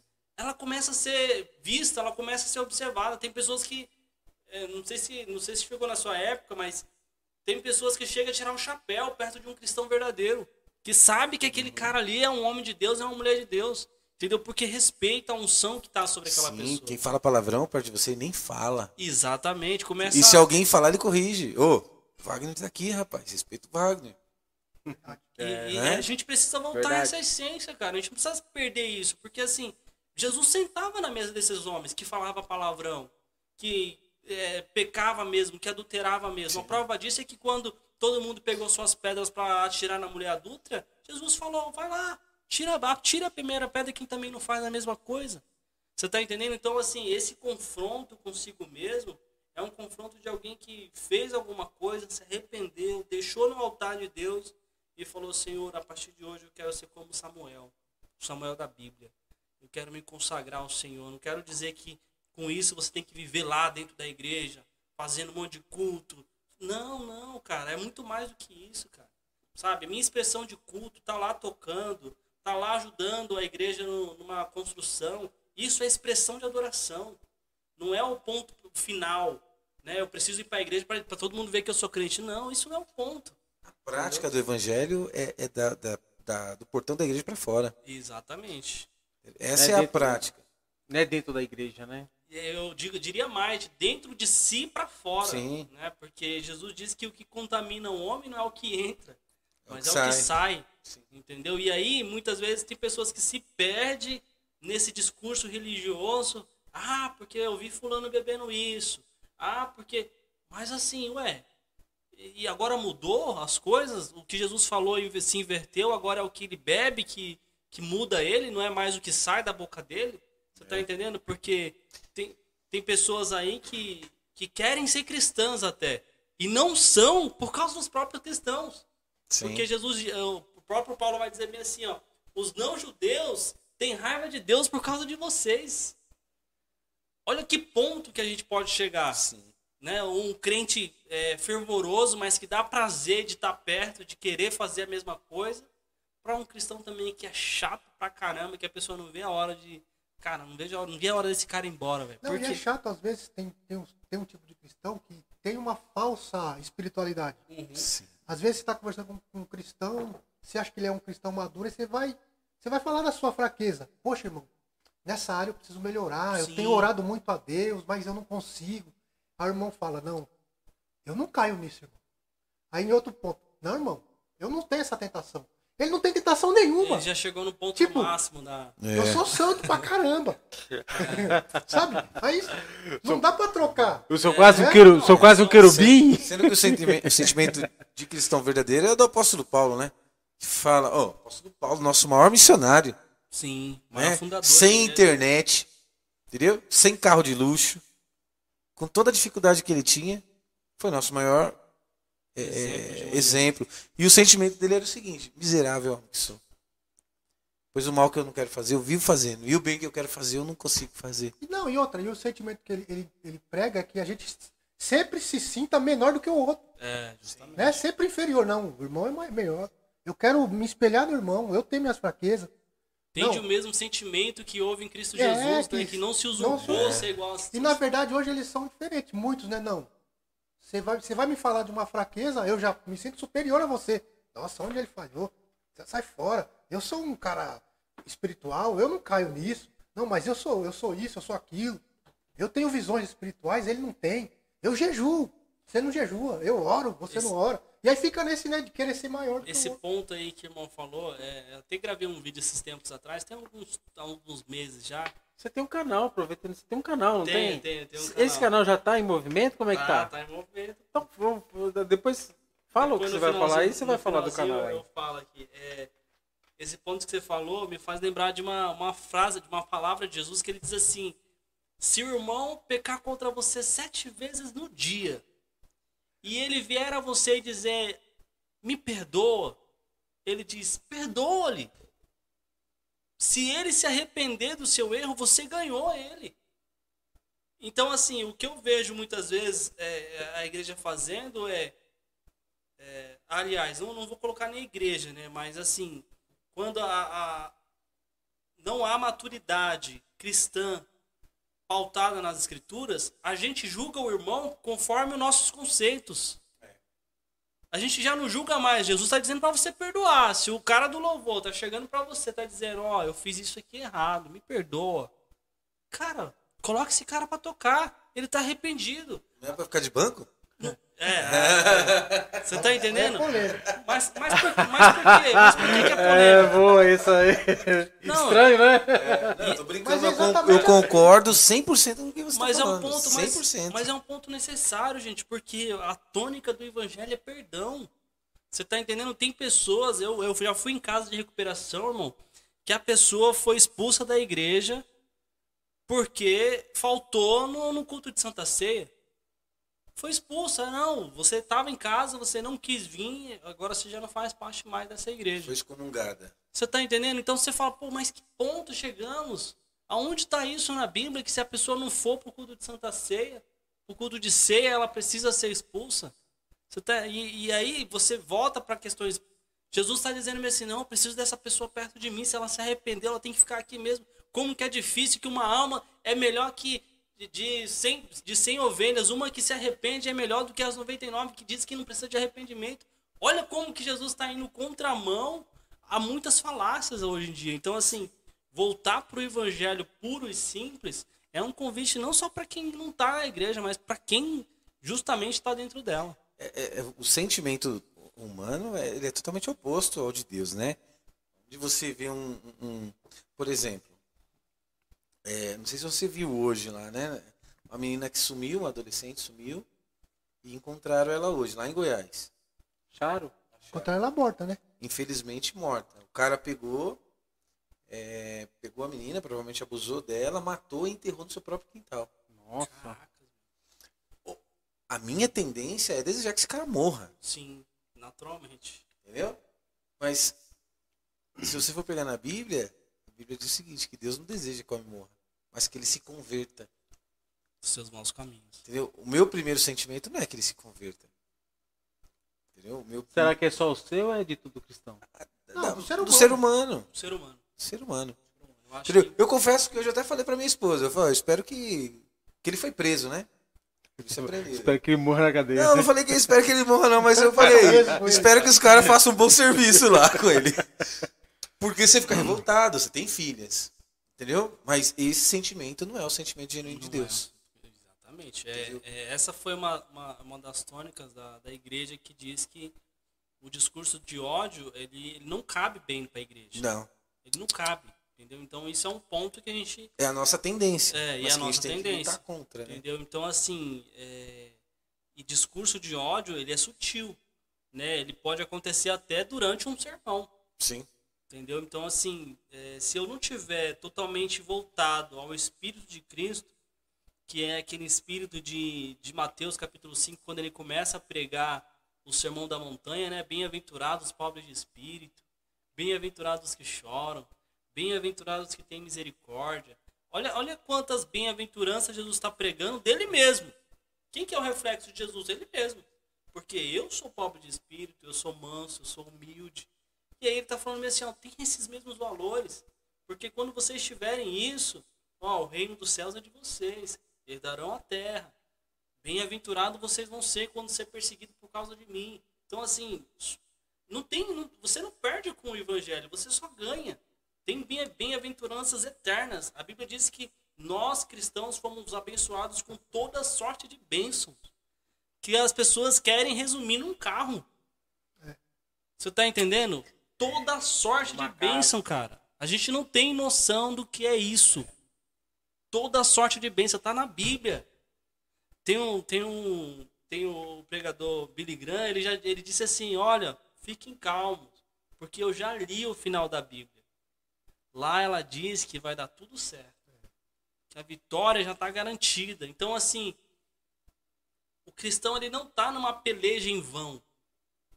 Entendeu? Ele não tá no, ele não tá fazendo um serviço em vão, porque Paulo vai dizer isso, né? Se Cristo não morreu e não ressuscitou, é vã a nossa fé, mas não, ele morreu, ressuscitou e eu vou pregar ele enquanto eu viver. Então, assim, um ponto que eu queria, é, antes da gente, com certeza a gente está caminhando para o final aí, é resgatar um, um evangelismo que eu acho que é essencial para a gente também nos dias de hoje, que é o evangelismo familiar. É o evangelismo dentro das famílias. Né? É o evangelismo de pessoas que eu já vi, eu já presenciei, eu já fui testemunha disso. Depois que me converti, ao invés de me aproximar da minha família, eu me afastei. Entendeu? Porque eu sou crente, minha família não é. Em cima disso, você acha que é um defeito de quando a pessoa se converte e ela se, se um exemplo, o Luciano bebe e eu aceitei a Jesus. Aí eu vou lá e ele tá com aqui é um copo de cerveja, eu cato a cerveja dele e jogo fora. Porque agora eu sou cristão, então você tem que ir para a igreja. Você acha que isso é, é se equivocar demais? Esse aí é o extremismo. Uma falta de orientação, será? Porque quando é, é aí a gente volta até um pouco atrás. Você aceitou Jesus, você está ali cheio de vigor e você começa, parece que entender que, que aquilo faz mal. Aquilo não é, não é legal. Aí você quer trazer aquela pessoa, puxar mesmo ela com, né? A Bíblia fala, né? É, vinde, né? De, de é, é, vamos colocar assim, de coração aberto, né? Você tem que estar à vontade para você vir até Cristo, né? Que Ele não vai te catar você à força, Sim. não é verdade? E às vezes eu acho que é isso que, que acontece, às vezes de a gente é, aceita Jesus, um novo convertido, e ele se distancia da, da família e meio que, meio que se isola, ou senão depois ele vai querendo catar um por um, trazendo a força. É, é, isso aí que você falou, eu presenciei tanto que uma vez eu fui visitar uma irmã minha, que eu não via ela, acho que uns seis anos que eu não via ela, e fui visitar ela, a família dela. E eu falei assim, poxa, eu sempre vi você postando festa aqui, reunião com nossos outros irmãos, por que você não me chamava? Ela falou bem assim, ah, porque eu achava que você não ia querer vir, porque você é cristão, e eu não sou.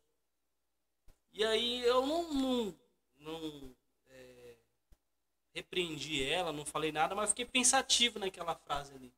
Eu falei, é, que tipo de evangelho que eu estou vivendo? Né? Que é o evangelho que as pessoas preferem ficar longe de mim? Não era esse o evangelho de Cristo. Porque... Mas você também não acha, é, quando a gente aceita Jesus e acontece esse caso que nem as pessoas te convidam, ah, não vou te convidar você porque você é cristão.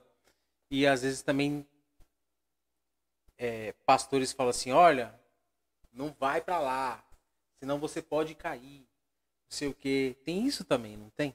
É, é... Vai tá, o pessoal vai estar tá bebendo, né? E Satanás vai ficar lá te atentando. É... Você sabe que tem, tem isso também, né? É aquilo, né, irmão? É, existe, existe o, a palavra. Mantém a distância ou vai lá encarar as coisas na realidade? Fala, não, Senhor, eu vou, mas me cubra com teu sangue, eu vou lá e eu vou ser tentado, mas eu não vou, né? Eu não sei lá, não vou beber, não vou fumar, não vou me prostituir, né? Eu acho sabe. que toda liderança vou, vou colocar assim, toda liderança que instrui um, um recém-convertido a se afastar da família porque não é convertido, ele deve se lançar na presença de Deus e, e se arrepender de dar tal conselho, porque eu vou ler até um texto aqui de Lucas 8:38 e que diz assim: O homem que tinha sido liberto dos demônios suplicou para ir com ele. Mas Jesus mandou para casa, dizendo: Volte para a sua família e conte a eles tudo o que Deus fez por você.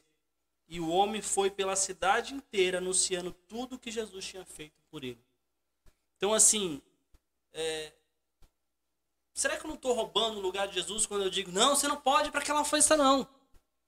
Porque Jesus está dizendo ao contrário aqui. O homem acabou de ser liberto dos demônios, queria ir com ele, porque eu quero ir com Jesus. Mas ele diz: não, volte para sua família. Vai lá e conte o que Deus fez para você. Agostinho de Hipona, que foi um, um, teólogo dos primeiros séculos, ele diz assim: pregue o evangelho, se necessário, use palavras. O fato de eu ir para uma festa que não é cristã, que é da minha família, que é sangue do meu sangue, por estar tá bebendo, por estar tá ouvindo músicas que talvez não é do meu contexto, ou talvez é, porque nem toda música do mundo é, é uma uhum. música que ofende ou agrada os seus, seus valores de fé. O fato de eu estar ali, não preciso necessariamente estar falando de Deus para elas. Ó, oh, pessoal, vamos desligar esse som aqui agora, que eu vou falar uma mensagem de Deus. Não, cara.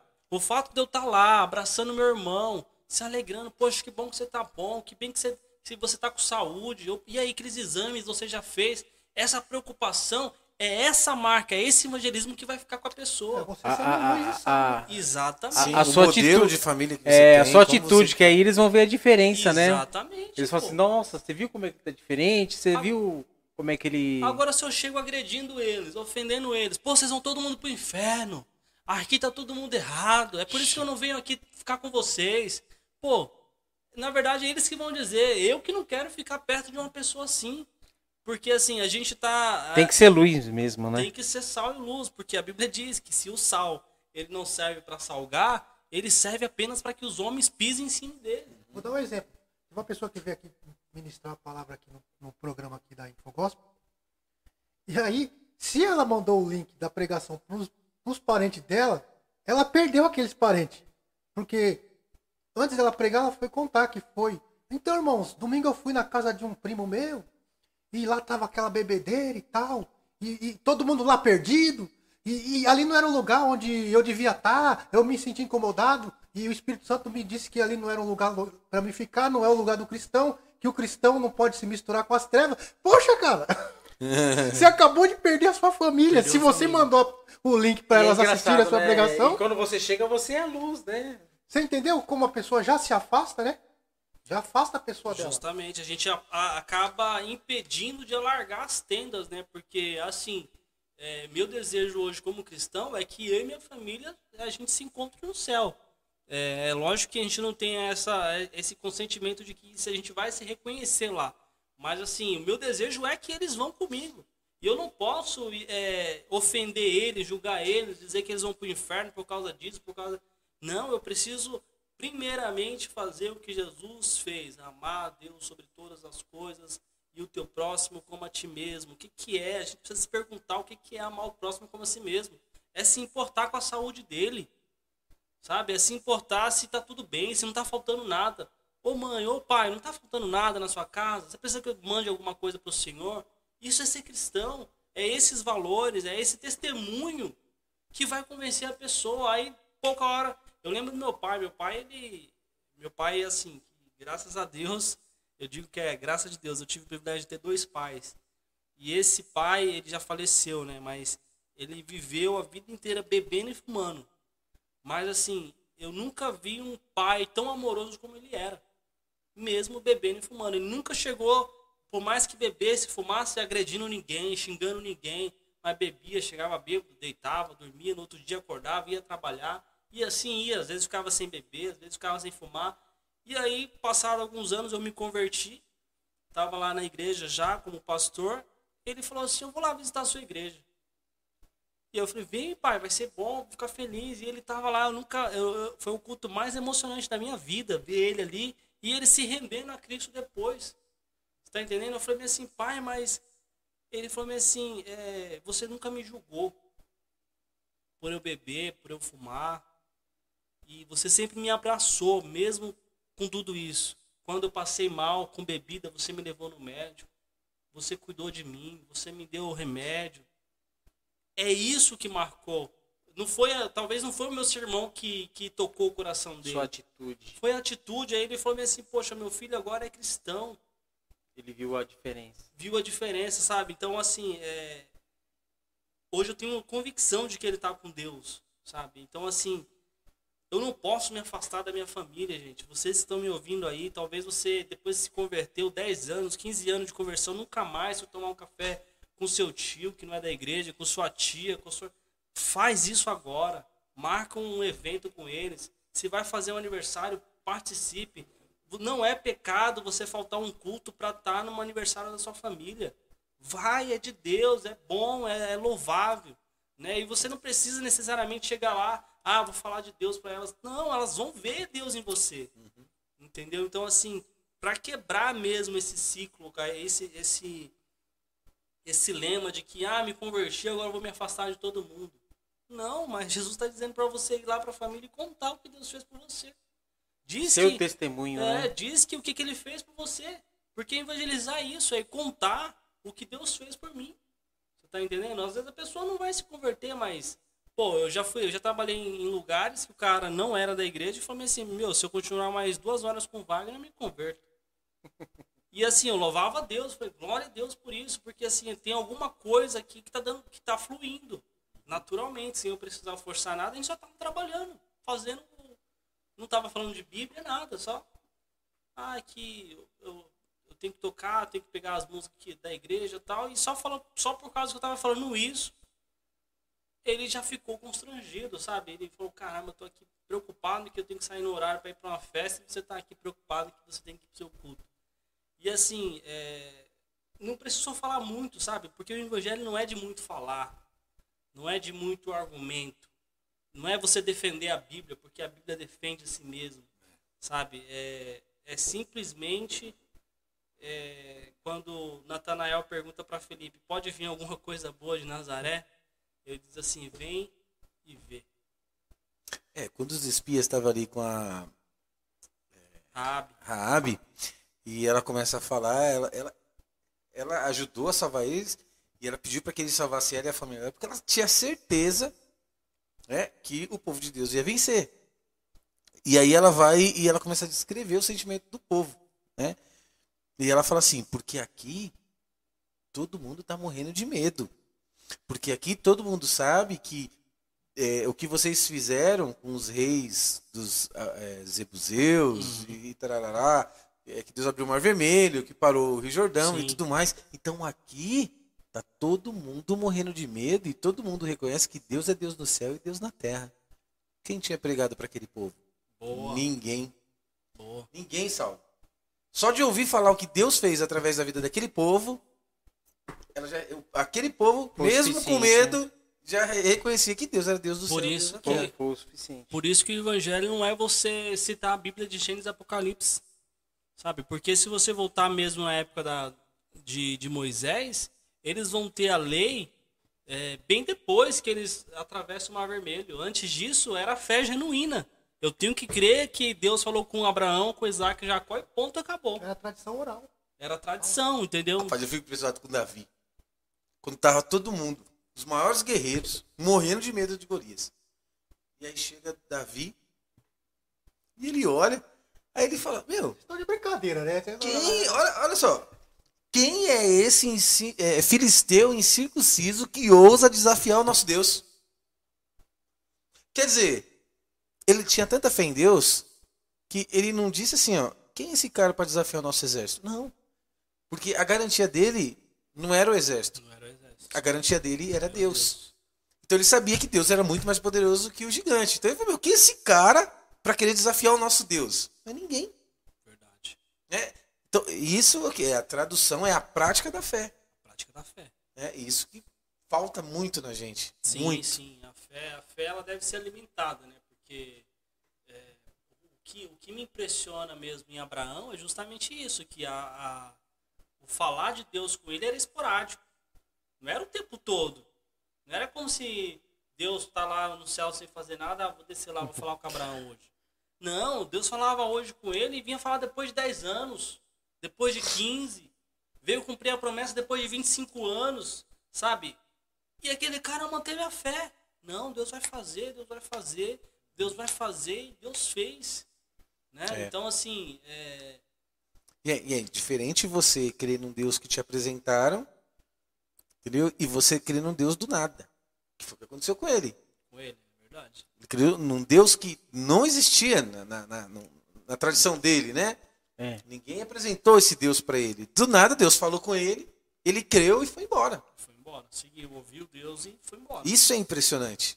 Por Porque é assim, pai eu da acredito- fé. eu que é o acredito- pai da fé. Exatamente, porque eu acredito em Deus porque a minha família foi cristã, me ensinou isso, os meus pastores me ensinaram isso. E hoje eu tenho a Bíblia. No caso dele, não. É. Entendeu? Do nada. Só fé. Ele Ele ouviu, a voz, voz foi. ouviu a voz de Deus e obedeceu. Foi. E aí, e Deus, e Deus, ó que, ó que interessante. Deus falou pouco com Abraão, mas falou o necessário. Quando toda vez que ele apresentava para Abraão, ele dizia, ó, vai para a terra que eu te mostrarei, te abençoarei os que te abençoarem, te amaldiçoarei aqueles que te amaldiçoarem. Deus vai lá e cumpre. Quando ele está no Egito, o faraó vai tentar pegar a mulher dele, e olha o que acontece com o faraó. Vem um monte de tumores sobre ele, ou seja, Deus está cumprindo a palavra sobre Abraão. Quando Abraão está desanimado, que Ló é, é, é cativo ali em Sodoma e Gomorra, Deus ó, chega para ele e fala assim, ó, se tu uma bênção, né? Eu vou, eu vou te abençoar, eu sou contigo, não temas, mas se tu uma bênção, tem um compromisso de você ser uma bênção. Então assim, é, é essa mensagem que a gente tem que trazer para nós mesmos. Pô, Deus tem várias promessas para nós, mas será que nós somos uma bênção no nosso dia a dia, no nosso procedimento, nas nossas atitudes? Porque é isso que Deus quer de nós. Isso sem falar no evangelho que vem depois com um monte de orientações para cristãos. Né? Com um monte. É, hoje, a gente entende que Deus fala com a gente todos os dias, por quê? Porque a gente tem a Bíblia. A Bíblia é a palavra de Deus. Ele, esse é um privilégio que eles não tinham. Não tinham. É um privilégio nosso esse aqui. Mas muitas vezes a gente deixa lá empoeirando. Só usa só no culto. Tem gente que já nem usa mais. Instalou no celular. Para que levar a Bíblia? Então, assim, é, male, male, lê no aplicativo. Male, male, usa a Bíblia, entendeu? E falando em cumprir palavra, né? o tempo já se avança, né? Amanhã é dia de trabalhar, né? Sim. Então não vamos pegar pesado aí com o pessoal aí, porque amanhã é dia de branco para todo mundo. E Pastor Wagner, eu quero agradecer aí sua presença. Tem muita coisa para falar ainda. Sim, Tem um sim. livro aqui para para tá vez. de, de, de, né, debatendo ali, mas você vê que não dá, né? Não dá, Vai conversando. É. É, aí um fala uma coisa, outro fala outra e não dá pra ficar só lendo, lendo, lendo e Já marca a prova, fica um mês é, só de tem Wagner. que é, É, exatamente. Fecha quatro Ô, Falar nisso, ó, o pastor Wagner está acompanhando a gente aqui, comentando. Já convido o pastor Wagner, que está aqui hoje, é, a participar também no nosso programa na próxima quarta-feira, fazer amém. perguntas, pastor Próxima Wagner. terça, Wagner. É, próxima terça. E o, o pessoal também da igreja é, é, Igreja Mira. Mira. Mira. Participa junto com a gente aí também na próxima terça-feira, fazendo perguntas, fazendo comentários aí. Pastor Wagner, que vai estar aqui o, com o a pa- gente. o pastor Wagner está falando aqui de ah, o gostoso que é você buscar uma alma, tirar das trevas e trazer para a luz. Né? É, prazeroso benção. Mas É o o nosso ápice, tempo, né? mas o nosso tempo está estourado, já está avançado as horas. É, pastor Wagner, Deus abençoe sua Amém. vida. Obrigado, né, por comparecer aí e, e fala o seu canal aí pra gente. Então, meu canal aqui é. Na verdade, eu, eu considero como um canal familiar, né? Mas Ah, mas lá ah, eu posto vídeos da minha família. como é que tá no canal lá? A Wagner a todo momento. Wagner a todo momento, Isso, ó. porque tipo, às vezes eu tô no trabalho, às vezes eu tô na rua, gravo um vídeo e coloco lá. entendeu? Instagram. Instagram é, é Wagner Underline Servo. Isso aí. Underline Servo. Então, quero agradecer a todos vocês que nos acompanham até agora. Que Deus abençoe a vida de vocês. E terça-feira, Pastor Wagner. Wagner. Pastor Wagner. Mas não esse Wagner que nos fala, o outro Pastor Wagner. Deixa eu dar um vai estar com a gente pessoal aqui. Ah, O pessoal se inscrever no canal, né? Ativar o sininho, compartilhar também, maratonar. isso. É, importante. É importante. Às vezes a pessoa só assiste esse podcast aqui, mas tem um monte aí no canal, né? Já tivemos quantos episódios? Nem sei, um ano já, né? é um ano, acho que É, 75 É parece. muito episódio. Quase 80 então, já. Você pode maratonar aí, vai ter uma playlist ali, ó. 75. Assiste aí o podcast aí. 75 Aí, é convi- é convidados. de já Inclusive tem a do próprio Pastor Wagner É, a contando a outra. sua história. Exatamente. Você E- que quer conhecer um pouco da história do Pastor Wagner, entra lá que não vai ter no na primeira lá, vai estar lá. Isso. E avisando também pro pessoal ir lá no Spotify. Tem um link aqui na descrição aí, ó. Spotify, conversa e palavra, tá lá, né? A gente tá subindo devagarinho lá os, os áudios. É, do Pastor Wagner vai estar já amanhã disponível. Amém. Amanhã já vai Wagner. estar lá, ó, no É. Spotify. Então às vezes você vai trabalhar, né? Não dá pra assistir no YouTube, põe no Spotify e vai ouvindo, Amém. né? É isso. Vai ser bem. Famoso aí, Pastor Wagner. É. Eita. Oh, glória a Deus. Vamos divulgar, divulgar, vamos divulgar. Gente, Deus abençoe vocês e até terça-feira. Né, Luciano? Terça-feira. Bom, antes de terminar, eu gostaria de pedir para que vocês, quando, é, quando for orar também, é, orar pelo, pelo povo aqui de, de- da região oeste, né? É, a chuva afetou muito aqui, muitas casas se alagaram. Lá no grupo da igreja teve algumas casas que tiveram alagamento. O meu vizinho, a minha vizinha da frente também teve a sua casa alagada. A gente foi lá ajudar. né? Entrei na casa, o pastor Mazinho estava com a água aqui no meu joelho. Né? Perdeu, perderam tudo lá na casa deles. Então vamos orar né? por esse povo que é nossa, nossa obrigação também como cristão. Né? Um dos mandamentos aí deixado por Jesus, orar uns pelos outros. Então vamos orar. E quem puder, entre lá no link da vaquinha e vamos, vamos ajudar É, o esse, Joey. esse, esse link aí vai estar disponível aí até tá na hora que o nosso irmão aí conseguir alcançar. Então, irmão, você que puder ajudar aí, ajuda de coração aí, vai ser, vai ser uma benção aí.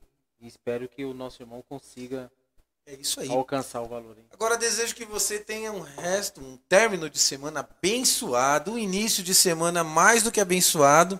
Até a próxima Terça-feira terça-feira. tem um futebol, né? Se- É, Com a amarelinha? Com a Co- amarelinha Coloca não, né? sua amarelinha. azulzinha. Você que é patriota aí, coloca a sua camisa amarelinha. Que Deus nos abençoe, né? Que tudo dê certo. Se ganhar, nós vamos festejar. Se não ganhar, Tá classificado a já. vida segue. É, já tá classificado, né? né?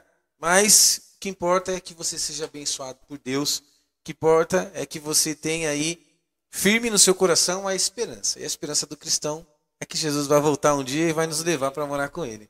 É isso? Deus abençoe a todos aí. Até a próxima terça-feira. Graça e paz. Paz de Deus.